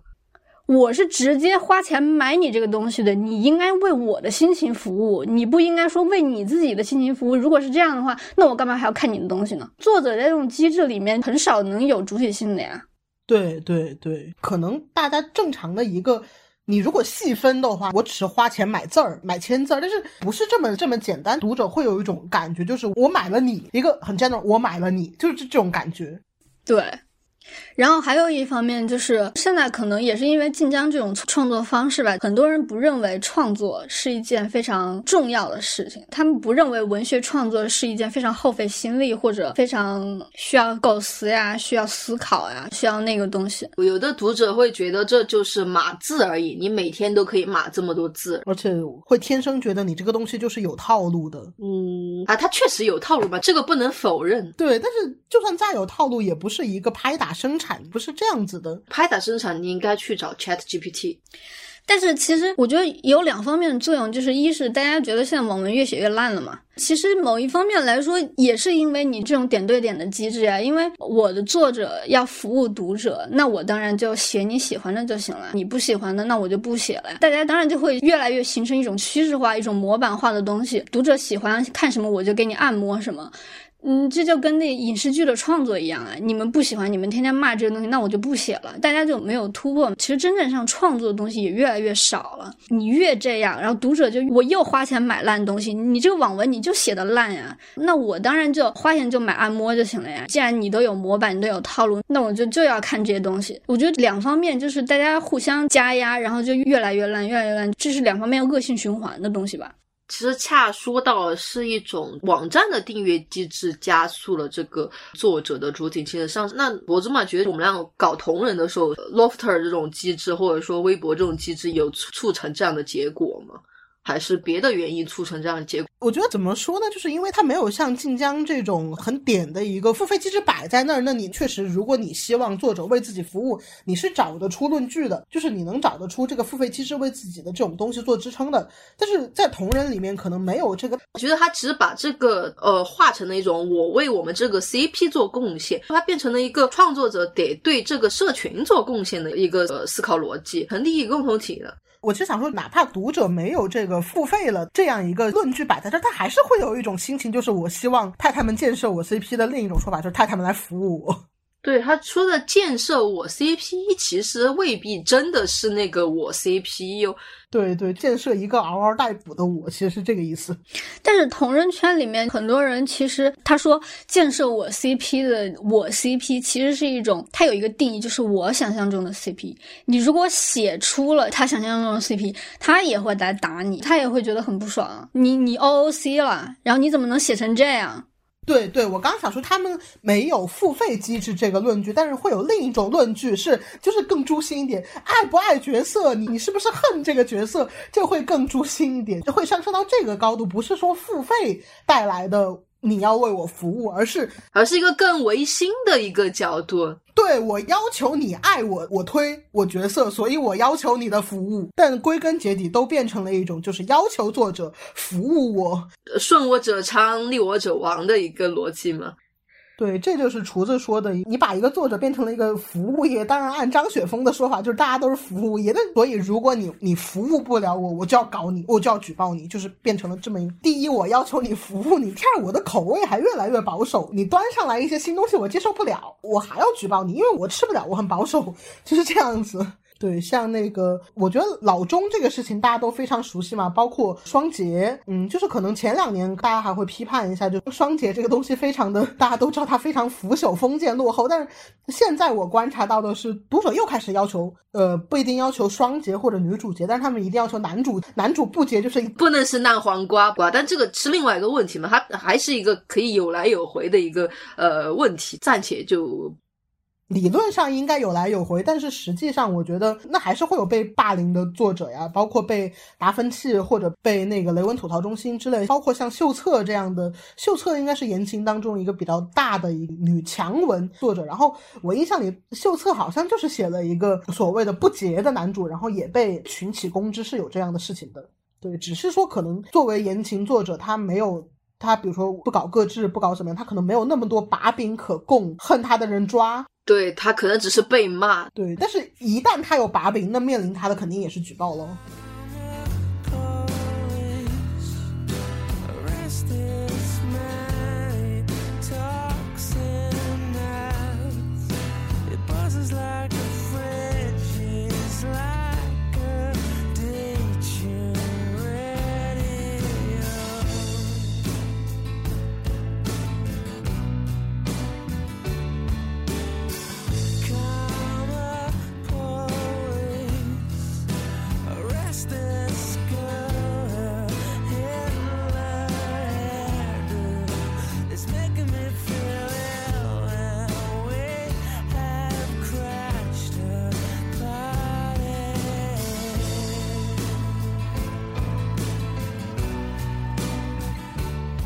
老中是这样子，恰也要补充，就西方有这个趋势是吧？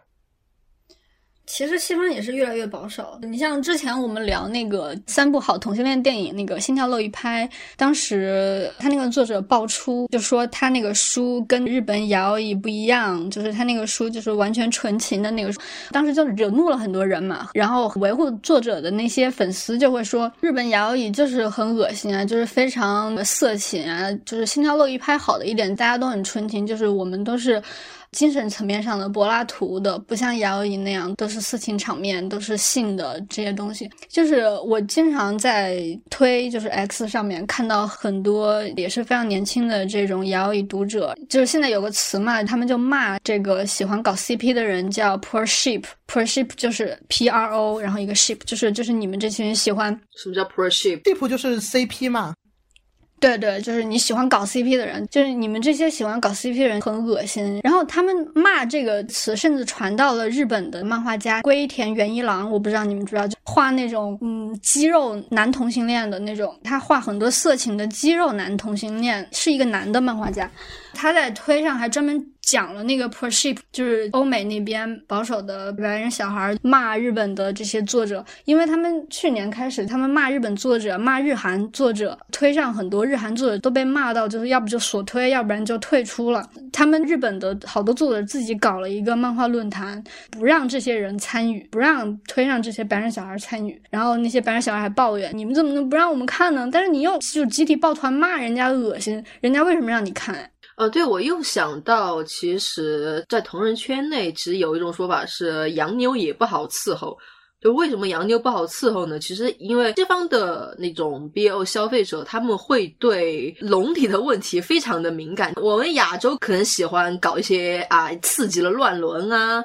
或者说还有年纪差呀，对，搞一些刺激的 underage 啊，然后什么大叔，然后小青年这种嘛，大家的癖好在这个方面。但是如果这种内容你出现在 A O 三上，或者说出现在推特上面的话，就尤其拿那个伦理的问题。起来说吧，你有的小孩会，也可能不止小孩，就是青年吧，青年小孩都可能。然后他们看到那种就会直接说啊，你怎么不去和你的爸爸妈妈搞乱文？就是也是一种非常搞笑的逻辑滑坡嘛。这我觉得可能就是某一个年龄段他没办法分清楚现实、现实和想象，对虚构之间的关系。哦然后他们会受那种保守主义的女权主义。那些论著的影响，比如说像麦金龙他们经常写那个什么色情片，就是通向强奸的道路什么的，就是会受这些影响。也不止保守主义女权吧，也可能是别的保守主义著作，就是还有一些像什么，嗯，你知道福音教派这些论述啊什么的。对对对。然后我觉得区别于国外的这些，因为你国外你还可以争论嘛，其实推上也有很多反对这种论述的，就大家都互相争论嘛。但是你退回到国内的这种争论，就是。因为你国内还是像刚才说的，你在现实生活中，你对真实的受到压迫的一些被性化、被凝视的处境的女性或者小孩，你没办法做更多的行动，所以你在法律上，你在真实生活里，你没办法制裁这些东西，所以你就只能陷入到一种道德困境里面、道德论述里面，你就只能说你这个东西是不道德的，你写这些东西是不道德的，你就应该被惩罚。其实国内的人没办法分清楚那个。现实和虚拟，是因为你你就没办法在现实，你就没办法参考现实，就是现实没有办法给你真实的反馈，所以你只能在虚拟里面进行一种道德不道德论述，让道德代替法律介入私领域的空间来惩罚这些人。就说作者夹藏私货，从而去批判这个作者的创作，这种论调从第一天开启，我就感觉非常的荒谬。什么叫有私货？创作？本身就是私货，就是私货行为啊！我不知道为什么，是不是也跟上面说那个服务论是有关系？就是你在服务之外的东西就是你的私货，然后我要排除你的私货。但是这样讲的话，那纯粹的服务是一个什么东西呢？到底有纯粹的服务这个东西吗？我觉得是没有的。对啊，我觉得就是一个正常的思路，应该是哪怕我想被服务，也只是我在文中找到了可以服务我的东西，我蹭一下。就正常的逻辑应该是这样的吧，但是没有这个逻辑了，就变成。对，服务是一个剔除的剩余啊，它是这个事务所诞生里面它可能多出来的那一部分针对你的东西。那相对于其他人来说，这个针对的部分可能就不一样，就是你服务你的和服务别人的是不一样的。在这个条件下，所谓的私到底是谁的私呢？就是推成。对啊，就变成了我不喜欢的就是你的私货，有雷点的就是你的私货，违反所谓公序良俗就是你的私货，就变成了一种排雷扩大化嘛。包括最早可能那个雷文吐槽还吐槽的就是这个文里面不太符合。常识或者确实有点奇怪的，什么歌全美、董朝花，但是到现在就变成了男主不洁就是雷点，甚至变成了一种直接诛心这种东西，就就变成那种排雷的扩大。那排雷的终点就是，我不但要从文本上我把这个雷排出去，我不看，还要从我要把你人给排。对人肉毁灭，对对对，就是我不要你写，就变成了这个东西了。对，或者说你写了，我要要求大家都跟我一样不看你。对，而且我觉得关键是用排雷扫雷这个用法，其实遮蔽了一部分这其中的一个很明显的党同伐异的东西。你明明干的是党同伐异的事情，但是你在包装上你会把这包，哎，我只是指出雷点，然后让集美避雷，会这么包装自己。而且排雷到最后就是觉得你你写文你讲私货我就要搞你。而且排雷其实还有一点就是，排雷其实就像那个三分钟介绍电影一样，你把整个文章浓缩成有啥啥 tag。对，农村人 tag 了，有男主不洁，男主是大烂瓜，大家不要看。就你把整个文章，把整个情感脉络全部都简化成一个一个 tag，然后你就导致作者的创作变得更加不重要了，读者会更加看不到作者的一种创作的过程，你看不到创作的过程，你看不到情感的变化，你理解不了情感的复杂性，所以你就更加的简化小说，简化作者，简化情感，简化这些东西，你就更加进入一种我看文只是想受精神按摩，我不想了解更多。我好累，我只想吃这些东西，不想吃那些东西，你就更加进入一种这种状态。是，包括其实现在还有大家什么提起古早的小说，就是说什么以前的小说好过分，他们没有排雷，然后也不打 tag，然后什么 NP 强奸，他们没有办法接受的情节，他们会说啊没有排雷，我小时候看到我居然怎么怎么样，他会说他现在完全没有办法再接受这个东西。那你为什么现在没有办法接受呢？我觉得其实和一个环境是相辅相成的，你接受了这套排雷的模式了，这我不说你狭窄吧，你变成了。一个使用这种文字非常固化的一个人了。对啊，我说实话，你自己愿意活成一个只能接受某种模式的作品的读者，那也是你的自由，我不评价。但是你因为这个东西，你你就合理化了你的党同伐异，你这就过分了，兄弟，对吧？就像其实我们自己作为读者，我们也有不爱看的东西啊。对，我们也有好恶嘛。那最后就变成了一种，你明明只是个人私欲的，我我喜不喜欢，然后。再演变成我要让我的集美们，我要让我的兄弟们一起不喜欢，一起排雷。最后为了实现这个东西，我变成了举报。你完全模糊了你在一个什么样的范围内你可以做的是什么东西？是的，是的，对，这就是之后你提到的两个权利 power 和 right 的那种模糊，包括你你混淆了举报和投诉。该投诉的时候你说。啊，你不是不能举报吗？不该举报的时候，你说，哎，我只是在投诉，哎，我真的服了。对，主体和受理方他们分不清楚嘛，他分不清楚这这个流程的主体和受理方。然后其次，我们其实上面就就很明显的，我们在说一个事情，就是这个讨论其实也是，不管是同人圈还是啊原单创作，其实大家每年可能都会有那么几个掏，但是其实掏的意义不大，因为。看不懂的人还是看不懂。私人场域的私人喜好与否，他到面向他者的排雷，再到你向一个权力机构的举报，再到权力机构受理认同你的举报逻辑，举报成功，这个事情理应不应当这么通顺。但是它发生的时候，它在我们的国家发生的时候，它太畅通无阻了，如此丝滑，比你去找那种公办机构正当索要自己的权利，找政府办事儿 还丝滑，丝滑太多了。权力机构乐于看到这样的丝滑，这样的丝滑对他来说非常有用啊。说到这里，那我们可能还是说回作者之死。那作者之死之后，我们重新去反思这个这个作者到底是个什么东西。就是，但我其实觉得刚刚恰已经说的很充分了，就是在这种打分呐，然后打赏。阅读量变成了一个作者 KPI 这样的一个系统里面的，到底这个作者到底是什么样的一个人？我这边有一个，我觉得可以去推荐阅读那清华那个楚慧娟的那个《说书人与梦工厂》，我觉得可以大家下来可以参阅吧。我我我我是觉得说，包括我觉得可能现在大家说，在很多语境里面，作者和写手他好像是一个可以平行置换东西，但其实也不是，就写手就变成了一个拍打产出的写文机啊，就变成这个东西啊。对，这对于我来说，可能就有有点像设计师和美工。我不喜欢别人叫我美工，我的定位是设计师，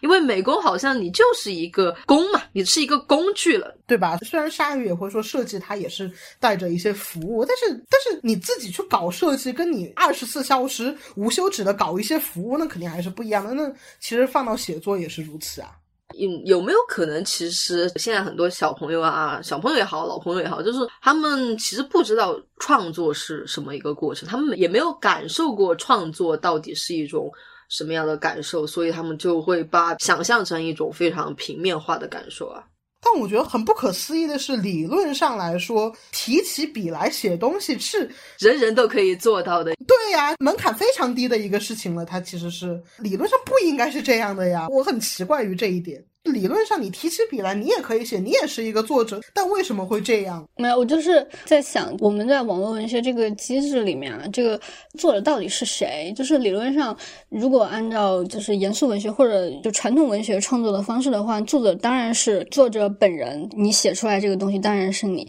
但是由于网络文学这个互相影响的机制，作者知道读者。不喜欢看什么？读者通过长时间的对作者的训练，通过各种手段对作者的训练，有点像我训练 Chat GPT 那样，就是你不断的把你的 prompt 给写进去，对作者就会逐渐的掌握到，嗯，读者不喜欢这个，读者喜欢这个，然后他写作的方式当然也会慢慢的偏移，或者他在一篇文章的连载当中，他写到某一章的时候，然后底下。读者的评论会突然就是说啊，我讨厌这个后续，如果是这样后续发展的话，那我就不看了或者怎么样。然后这些言论会不会影响到作者继续写下去？可能不是百分之百影响，或百分之五十的偏移，然后导致这篇文章跟他最初的构想会产生巨大的分别。这样的影响，从一方面来说会让读者有参与感，因为他们会觉得说，我有在体现这个文。对我的评论可能影响了作者，我不喜欢这方面，然后作者果然没有写这方面。那么这篇文章结束了之后，你这篇文章的就真正的核心的作者，就是最具有核心、最能体现你思想价值的，就是真正写出来的这个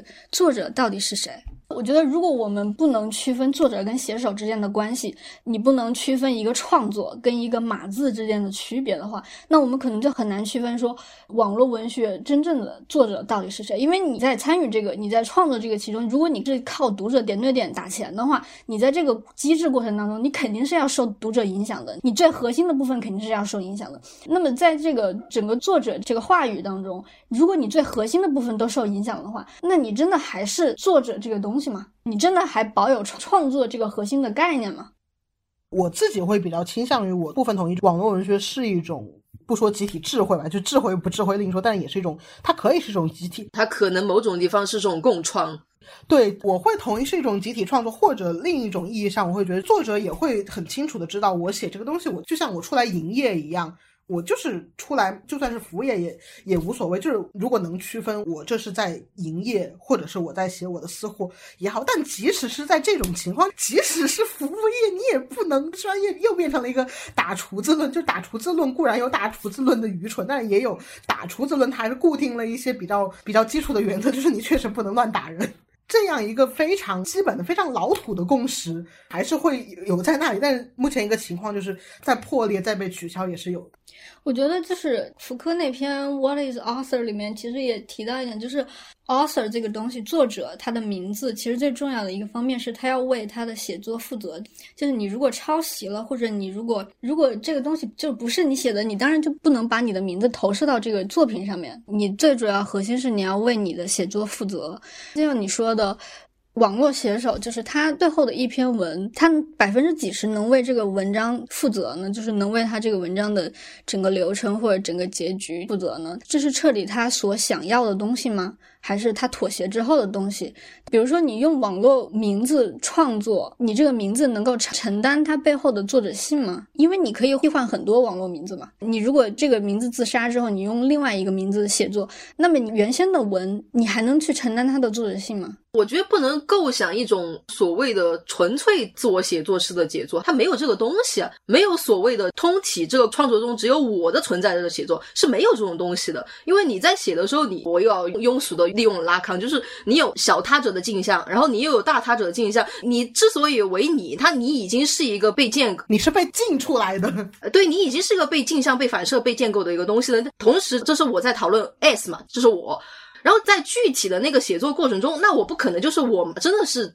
我自己啊闭关那个什么然后闭门造车啊闭门造车 闭门造车。然后我在这个过程中，我没有问任何人，我没有朋友，我和马博写东西啊，我就说哎哥们儿哥们儿给我来条反馈，然后哥们儿哥们儿给我说点啥，你说点啥，那它其实还是一个存在着别人的话语反哺到你的创作上的一个过程啊。我还是觉得没有所谓的纯净的，只有那一个作者的一个创作，它还是一个被无论是从什么多方啊，它始终是一个多方参与建构的一个东西啊。是，但是从这一点，就是我们就可以聊一下。我觉得你的叫编，比如说你如果是真正作者，你跟编辑对你的反馈，你的同僚对你的反馈，和一般读者，就是你在网文这种机制当中连载的读者对你的反馈，那是不是有区别呢？你对文学批评，对，就是就就像，嗯，就是在网络文学空间当中，嗯，就是一种文学批评。和读者对你的啊，我就是不喜欢你写这个东西，这两者之间的导致你你这个作者作者性的消失或者作者性的减少，这个东西是肯定也是有不一样的吧？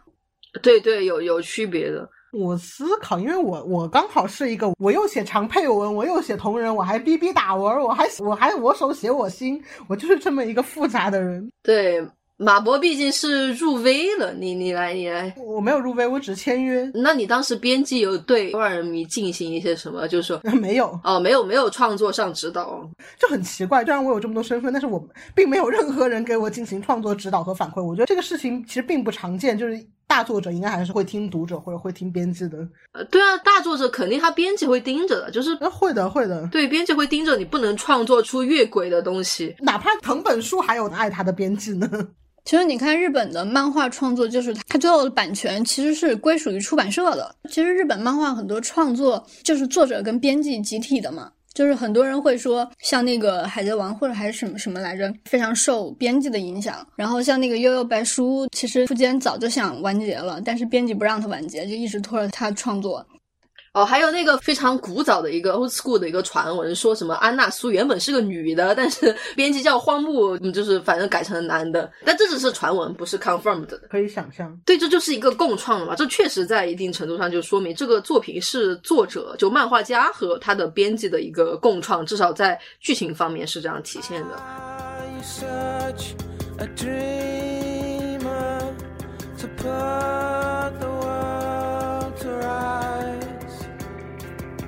I stay home.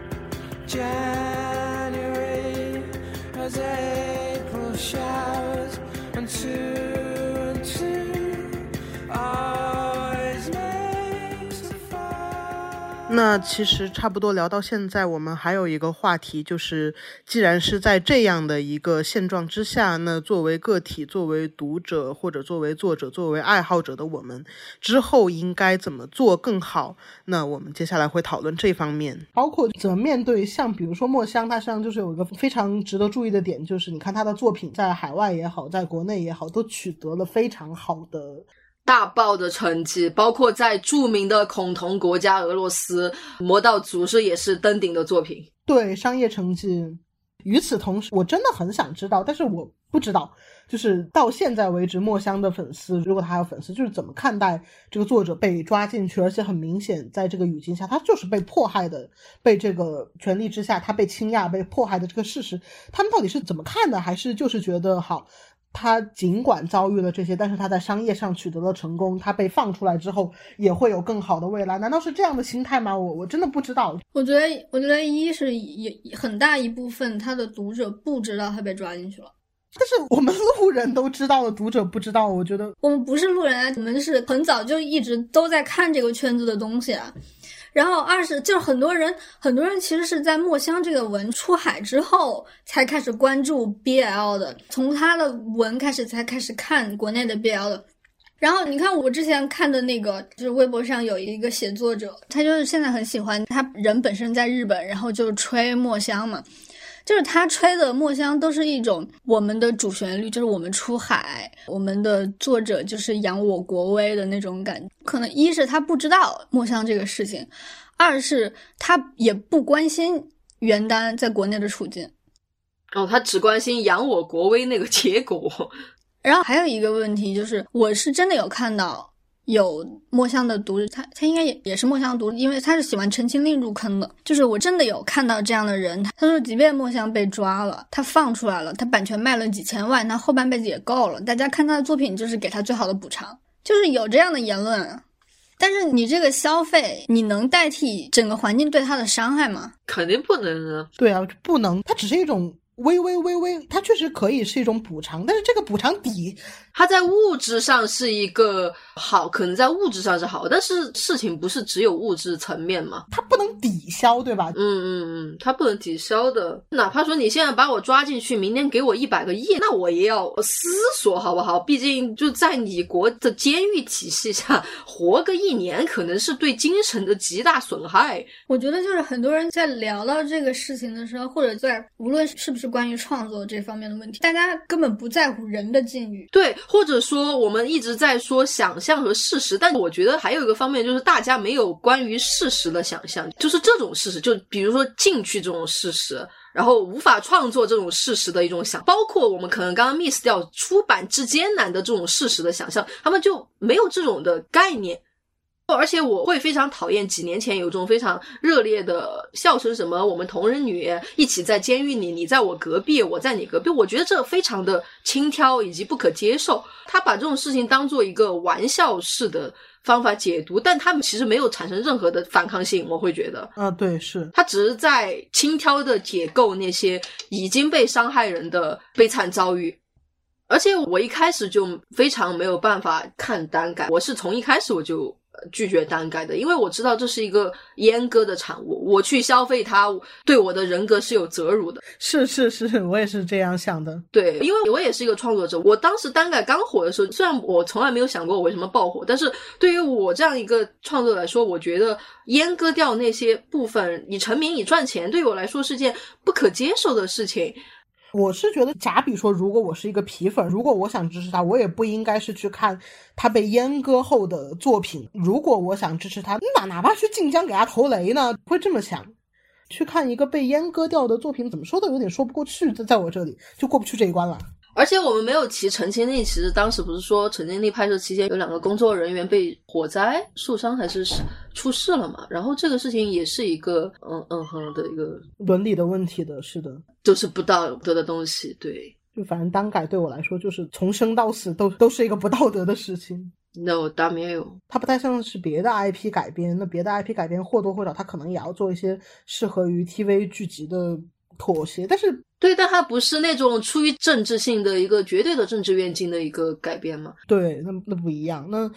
但是我觉得国内单改的读者也好，观众也好，其实就是有一种错位啊，就是他们不把这个东西当做一种道德上的困境，他们觉得我就想娱乐，这是一种一种娱乐方式。然后真正的他们把道德上的东西，反而道德上的困境介入到一种写作的创作里面。其实就是形成了一种错位，就是我想继续消费这些东西，但是我不为你的困境负责，我不在乎你的困境。对对对，是的，怎么会有这样的心态？我真的，哎呦，真的无语。只能归结到咱国人公民教育。我也想说，公民教育的大缺失。另一方面，看你们写那个文学批评在网文空间是失效的，这个我其实我不知道。就是虽然我是一个网文评论者，嗯，你是一个网文写作者、网文评论者、同人写作者、同人评论者，你是一个 真正的大兵。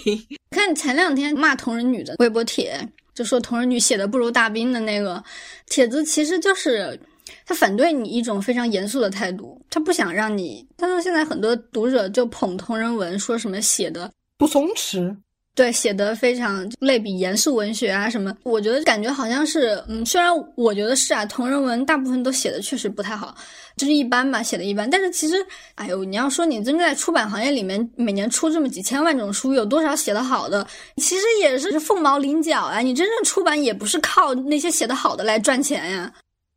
对，特别他说那个白骨生花，就是我固然白骨生花可能是一种新的风潮吧，我不能说它是套路，因为我觉得白骨生花固然是一种非常 old school 的，可能你可以说它是一种写的不好的表达，但是你确实可以感觉到第一个写白骨生花的作者，他肯定是有一些自己的小寄托在上面的呀。什么白骨生花？我怎么不知道你在说什么？就是那个批评者，他说，同人女一天到晚搞那些写那些别人看不懂的、不松弛的、不如大兵的白骨生花，什么枪与玫瑰，就是你知道吧？就腔调的同人文嘛。就我觉得，即使是像白骨生花似的同人文，它有它的问题，那也确实就是如恰说的，它是一种作者的自我表达，或者说，我觉得这个问题它真的重要吗？就写的烂，这个问题重要吗？它不重要。我觉得他的观点可能就是大家都写的不好。然后你们非要吹他，他写的像严肃文学，就是写的好。其实你们都写的不好，你们都不如大兵。但是为什么同人作者不能学习严肃文学？但是我觉得，就是一个类型文学百分之七十是垃圾，这是一个很很正常的事情。就是你放在出版行业，你百分之七十出版的书是垃圾，其实也是一件很正常的事情。没有说你你进入了出版行业，你的书就一定高端，没有这样的类比。我觉得问题是我们能不能把对同人文的看法和批评作为一种严肃批评，一种文学批评。我们用书面的语言，然后不是那种啊，我嘲笑你，你写的像大兵，就这种语言来批评他，来看待他，能不能把同人文当做一种不不仅仅是为了按摩我 CP 或者我想搞 CP 的东西来看待？我觉得是可以，但是其实现在的一部分的不太接受这种范式吧，会就就是我能理解这种感觉，就是你解读的不对，你在套用一些文学上的概念去进行一个大解剖，但是而忽视了一些可能根本的欲望的呀，或者是。哎，我觉得这个其实无所谓嘛。你做文学批评，你做你们当然不可能每个人的理论都是一样的呀，当然有不同的更新，不同的那个呀，这都无所谓。对呀，我还觉得布鲁姆和斯坦纳写的不知道在写什么呢。对，但是问题是你不能说同人文百分之七十都是垃圾，你就不让我们来做一些研究，做一些严肃批评了吧？不能说这垃圾太多了，我们就不管了吧？我们就不要再把它吹成不是垃圾了。那那大兵那么多垃圾，但还有很多人研究流行小说呢。啊，或者说，我其实觉得很多同人，你觉得同人是一种反制度性的存在，但是如果你把这个东西加入了一种学术讨论之中，你忽视了他们作为一个编，你把制度化了，对对，你把制度化了，对对，你把制度化，这肯定是不对的，或者是你再给他附一些莫名其妙的东西，这也是，这是个方法论的问题嘛？这对，这是一个方法论的问题，这不是一个发心上该不该这么做的问题，我是持这种观点的。但是我觉得这种论点也也很奇怪，怎么讲？就是你的亚文化跟主流研究之间永远有一种张力，对你不可能拒绝主流文化对你进行一种制度化的改编，但是你永远可以进行一种反抗，我不服从于你这种改变。但是国内的。我也可以理解啊，同人女的这种不爽，就是就是因为因为你对我收编之后，其实我是没有反抗余地的。对你像类似于戴锦华，他评网文之后，大家就会认为你这个就是他的印象中叙述的这个样子，就大家没有能力去反对这个东西。对，或者你把同人文化研究作为一种你去跻身于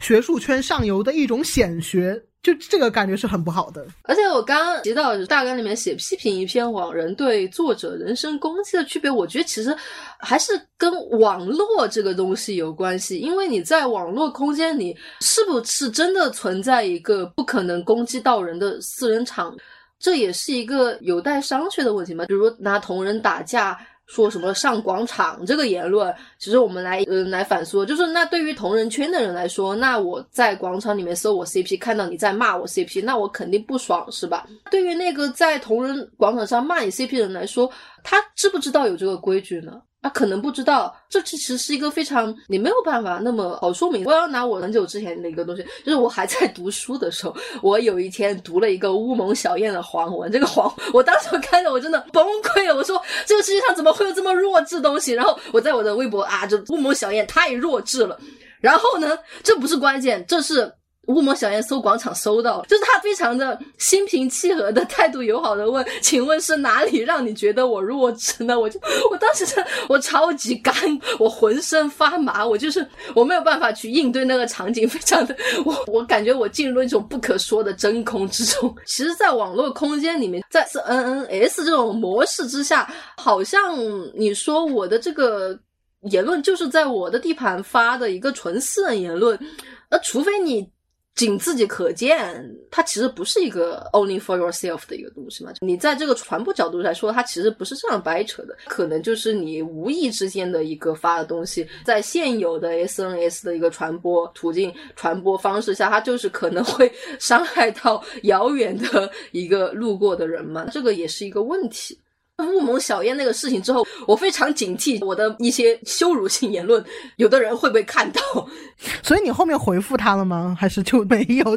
落荒而逃？我没有，我怎么会回复他？我恨不得消耗逃走。就是我很久以前在微博上有写过一篇童子的那个太监文，叫什么来着？大当，大当。对我看了一半之后，我就很不喜欢，然后我就写了一篇就是批评的，就言辞可能比较激烈吧。然后这篇文的粉丝就搜到了。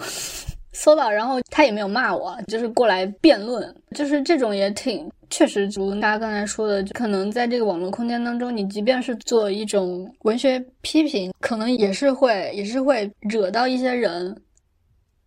我刚其实也想说一个很尴尬的点，就是呃，尽管其实在这之前，我是在一个学院背景之下进行网络文学的研究跟批评，但我会感觉这个批评就是至少我对话起来我不尴尬，但是。因为你有一个外壳了，其实你你不适应你个人直接对话，对对，但这就是很纠结的，就是反而我在这个外壳的时候，我 我不能自由的说出一些诸如乌蒙小燕太弱智这样的羞辱性言论。一旦你进入这个外壳，你反而你要注意你的批评是体面的，对，包括我们聊词语，我也要注意自己的批评是有逻辑的嘛。嗯，当你有了外壳，当你可以去进行一个不尴尬的对话的时候，你反而没，要么是没有真批评，要么是你的真批评还要包装一下，然后能不能起效也不知道。就是反正至少我自己写过的几篇长的评论，主要还是以夸夸为主。那这方面我们也讲的差不多了，接下来我们还是想聊一聊耽美和 LGBTQ 这一个话题。这其实也是本词语屋的一个老话题了。我们真的是自始至终反对割席论的一个播客。对，因为毕竟像一八年我们提到那个微博管理员的事情，他就是一开始非常武断、非常笃定的哦，我要禁淫秽色情，我要禁血腥，我要禁这些，我要禁那些，我还要禁同性恋。我不光禁同志之声，我还要禁你们的盾东盾铁锤击超话，就是真的不关心你这到底是同志文学、同志中的情色书写、色情书写、雅欧一书写。哎呦，我可以说吗？区分同志文学跟耽美文学。我的印象当中啊，就是郑希清他说的呀。啊，他什么时候说的？我只能说我印象中不确定啊。我记得是一六一七年的时候，他在微博上说，个耽美是女性带着爱什么写写那那个，然后他跟就同志文学就是有很大的区分。但是我觉得你做这样区分，你放在。可能台湾地区就可以说通，因为同志文学这个概念，它是根据同志运动产生的，它是有一个运动脉络的。我们就大陆这边是没有同志运动的，它一开始其实就是网络文学的一种交叉。因为你很多早期的像那个什么北京故事呀，你现在把它分像什么未名湖畔的爱与罚呀，对你现在把它分配到同志文学当，其实都是网络文学里面的。你像早期的单行道文库里面，很多男同性恋写的同志文学跟耽美的一些女性文学混杂在一起的，你是没有办法区分的。大家现在就没意识到，就是写耽美小说的很多人其实都是 LGBTQ，你不能说我写耽美小说大部分都是女性。所以，这个专门的类型文学就是为我们女性创作的。其实很多像女同性恋、双性恋，然后酷儿，然后还有跨性别者参与到这个创作当中的，有很多这方面类型人，他们写的东西可能也不光是为你们女性的欲望，就是也是为我们自己的欲望。并且我觉得他作为一个读者，他在阅读的时候，他自己可能根本分不清是哪一个文章是顺直女写的，哪一个文章是女同性恋写的，哪一个文章是酷儿写的。对啊，其实我个人理解他那个发言，就还是一个辩护性的嘛。他可能他的对话可能是说这玩意儿不脏，这玩意儿是带着爱产出的，他不淫秽，我只能这么理解。我能理解当初在说这个话语之前，我不确定是不是剧从从他开始的啊，但是我的印象当中是他有说到这个问题，我可以理解他当时回应这个问题的语境，就可能是那个时间段就是骂天一天一他们写那个黄色文学，就是为什么女的都写这种东西，然后他是为了回应这个东西而说出这些，但是我不认为说开始研究耽美这个脉络的时候，你能把它跟同志文学彻底的分开，你没法区分。而且还有一个问题就是，你这个耽美这个类型文学，你本身就是建立在 LGBTQ 这个真实的人群群体上。即便说你写的是你想象中的这个群体吧，但是你这个类型文学是建立我们这个真实的群体之上的。你不能说我只想消费你们，但是我不想关心你们。我这边还有一个例子，就是当年先网，先网在刚刚成立的时候，它好像就是有一个同志文学板块，它既有更流行的 BL 写作啊之类的，它也有像季大伟他们搞的那种更纪实一点，就它本来就是在一个混杂的地带的，这个可能跟单行道文库的状况是差不多的。对你，你这个根本就不好区分。你看《飞天夜想》，它不就是吗？他又写耽美，又写《北辰天街》，不也是吗？他也写很纪实的东西，这你很难区分呀。因为你你不是说同志文学就完全都是从现实生活出发？那没有文学是本身就是从现实生活出发的呀。就很多东西都是掺杂着创作、掺杂着幻想的呀。基本上我们想聊的到这里都差不多了。那我总结一下，那今年我们就开年巨献，就是从作者被抓、作者被举报、被打压这么一个现状，然后聊了一下为什么这几年，特别是以耽美为主的这么一个生态凋敝之现状，以及背后的一些原因，以及作为读者我们或者是作为批评者，我们可以做点什么。大概就聊了一下这个。那大概这就是今天的内容。之后词语屋的风格可能也是。也会像这样掉落很多深度内容，我个人觉得是比较深度的哈。下一期我就直接预告了哈，RPS。对，因为嗯，我们不是刻意的，RPS 确实在我们这两个月的排期里面，但是耐不住你们结婚小子 要给我天降一个结婚大礼包，那我只能，这是一个非常好的引入点了，我只能说，对。那下期我们还是会聊一聊，就是。RPS 中的真实问题，因为我们四个就是我、跛足马、付浅吉，还有兔子，对，就是上次那个不幸杰人，对我们都是深度在 RPS 的河流里面流淌进入的一些不幸儿。然后我没有不幸，我搞 RPS 搞得挺开心的。好吧，你不你不不幸，那我们就可能要聊一聊这个 RPS 里面的真实的一个呃问题。然后就是这期的内容。好嘞，拜拜，拜拜，拜拜，拜拜。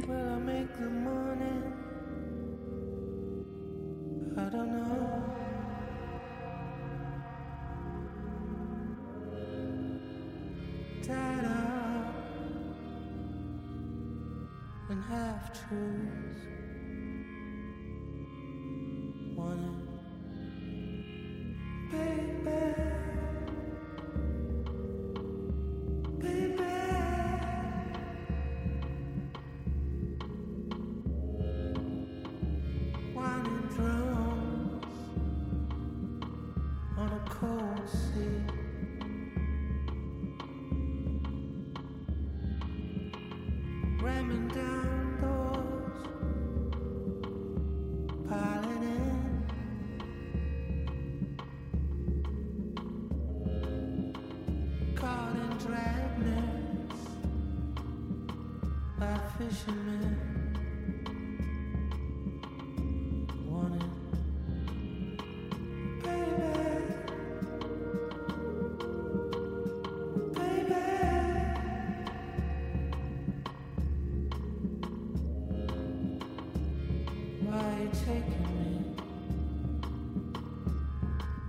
Taking me?